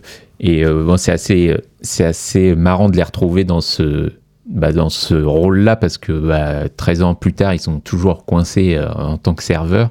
Alors il y a, il y a eu quelques, quelques, quelques évolutions. Le Covid est passé par là aussi et, et la série en parle plus- plutôt bien et, euh, et colle parfaitement avec l'humour assez sarcastique et cruel. Donc euh, voilà, c'est toujours c'est c'est une série qui passe de bah, de, de l'humour. Enfin moi je ris. euh, euh, de A à Z quoi à chaque fois Mhm. et, euh, et qui en, en un instant peut devenir hyper touchante et tout enfin et surtout bah c'est des personnages qui sont assez euh, aigris par la vie etc et qui euh, voilà en, quelques lignes euh, tu les trouves immédiatement attachants parce que bah t'as t'as un, personnage qui écrit une, nouvelle de science-fiction et ça fait bah euh, 13 ans qu'il est dessus et il n'ose pas l'envoyer à un éditeur, etc. Euh, T'as Adam Scott donc, qui a eu un gros succès dans une pub notamment et tout le monde lui rabâche la même réplique Are we having fun yet Voilà. T'as jamais entendu parler de cette phrase, c'est fou quand même. Mais c'est fou. C'est comme si j'avais été en mort cérébrale euh, pendant euh, des années, quoi. Ouais, c'est, je sais pas, c'est comme le, le film avec euh, Lucchini où il vit dans un monde où il connaît pas. Sans euh, Johnny. sans Johnny. Bah, toi, t'as- ouais. t'étais dans un monde où Party Down n'existait pas, quoi. Mais tu vas découvrir ça et ça va Bah être, euh, ouais. ça va être euh, fabuleux. Voilà, enfin, c'est une série. euh, Mais voilà, donc la troisième saison, elle, elle vaut. Et oui, donc Parce que souvent c'est casse-gueule, hein, les combats. bah, c'est c'est hyper casse-gueule et je trouve que euh, bah déjà voilà on sent que c'est la même équipe qu'ils avaient envie de refaire ça parce que bah ils n'avaient pas pu le faire à l'époque à cause de parce que chacun était parti un peu à droite à gauche et tu sens qu'il y a un vrai plaisir à, à reprendre ces rôles là et tu as notamment cet acteur donc c'est Ken Marino qui a fait quasiment que ce rôle là enfin et euh, et enfin ce enfin ce- c'est il, il est incroyable quoi cet acteur. Et c'est c'est un peu le c'est le boss de, du service de traiteur quoi et qui essaye de toujours faire en sorte que ça se passe bien et euh, il a aucun euh, respect de la part de- des autres collègues et tout. Et euh, il lui arrive toujours les pires trucs. Et enfin il est incroyable. Enfin c'est une série qui a Enfin, j'aurais du mal à décrire son humour parce que elle va dans tous les sens en fait. Enfin, elle touche à tous les humours et elle touche tout hyper bien, je trouve, et elle arrive à trouver euh, un- une cohérence dans tout ça qui est, euh, enfin, ça peut être euh, hyper scato comme être hyper subtil et, euh, et enfin, c'est vraiment très très bien quoi. D'accord. Donc à rattraper sur Sur Stars. Stars. Donc, euh, je sais pas. Si c'est en France, ça, Stars oui. Ah non, plus maintenant. Oui, voilà, à cause de Lionsgate. euh, Ouais, ouais. Bon, bah, bon courage. C'est pas comme ça que je vais réussir à rattraper. hein. Et oui, non, On et, s'étonne. oui, non, je sais plus si je l'ai dit, mais oui, saison 3, du coup, qui est vraiment. euh, bah, on retrouve comme euh, comme c'était à, Comme c'était. comme c'était à l'époque et, euh, et ça fonctionne euh, très très bien. Ok, super. Merci pour vraiment cette reconnaissance euh, sortie du bois. Euh, moi, alors là, pour le coup, euh, c'est pas du tout la même ambiance. Ce qui est rapproche peut-être Party Down de Happy Valley, donc moi que je recommande, c'est que c'est le même même cas d'une série qui a été créée en 2014 qui a connu trois saisons, mais avec une grosse pause entre la deuxième et la troisième, puisque euh, la deuxième était en 2016, et la troisième est donc diffusée en ce moment même sur euh, Canal+. C'est une série euh, euh, britannique. Euh, alors là, pour le coup, on est sur un drama euh, policier. Euh, on se trouve dans une petite ville du Yorkshire, vraiment la, ville, la bourgade euh, anglaise comme tu peux te l'imaginer, euh, avec les maisons en briques qui se ressemblent en série, le pub du coin, les forces de police qui gèrent avec une sorte de misère sociale, voilà, puisque on sent que ça a été une ville ouvrière. Avec euh, des histoires plus sordides que criminelles. Et on suit le, le quotidien d'une euh, sergent de police qui s'appelle euh, Catherine Cawood, qui est un, magistralement, mais vraiment, je pèse mes mots, euh, interprétée par Sarah Lancashire, euh, qui, enfin, c'est, elle est incroyable et elle joue donc cette femme flic qui essaie de de faire son boulot alors qu'il lui est arrivé un drame euh, terrible. Sa fille a été euh, a été violée euh, huit ans auparavant. Elle s'est suicidée, mais après avoir accouché euh, du fruit de son viol, un petit garçon que du coup euh, sa grand-mère a décidé d'élever euh, avec l'aide de sa sœur qui est elle-même ancienne alcoolique. Et tout. Donc chape de plomb, on va dire assez forte hein, sur le côté misère sociale. Mais ce que je trouve absolument remarquable, c'est que déjà il y a ce- cette capacité de, le- de la fiction anglaise à se refuser à tout misérabilisme, euh, quand bien même ça gère un matériau très très très lourd quand même, euh, en termes de choses un peu poisseuses, un peu, Mm. un peu sordides, hein, je l'ai dit.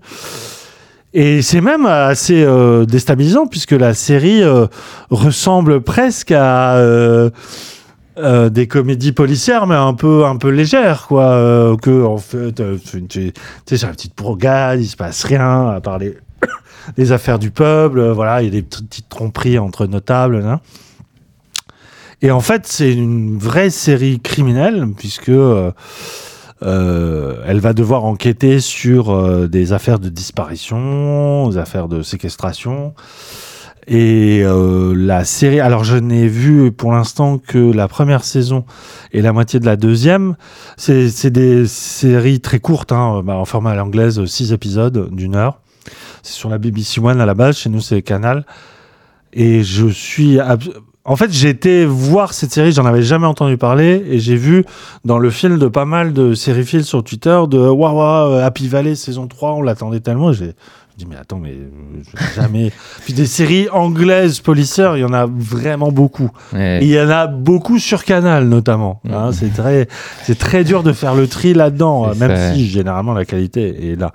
Mais celle-là, elle se démarque vraiment dans sa capacité à faire surgir de ce côté hyper terre à terre, hyper euh, euh, vraiment euh, banal, quoi, et même inconsistant, tout d'un coup une noirceur qui te prend à la gorge et qui culmine dans les derniers mouvements de chaque saison. Qui, euh, alors là, pour le coup, j'ai, euh, en termes de surprise et d'être cueilli, j'étais pas prêt. Ouais. ouais. Ouais, ouais, c'est assez violent. Je recommande d'avoir euh, le moral et euh, voilà une sensibilité pas trop. euh, voilà, ça, Et- ça, ça, ça jongle quand même avec des, des affaires un peu, un peu, un peu dures, quoi, un peu violentes.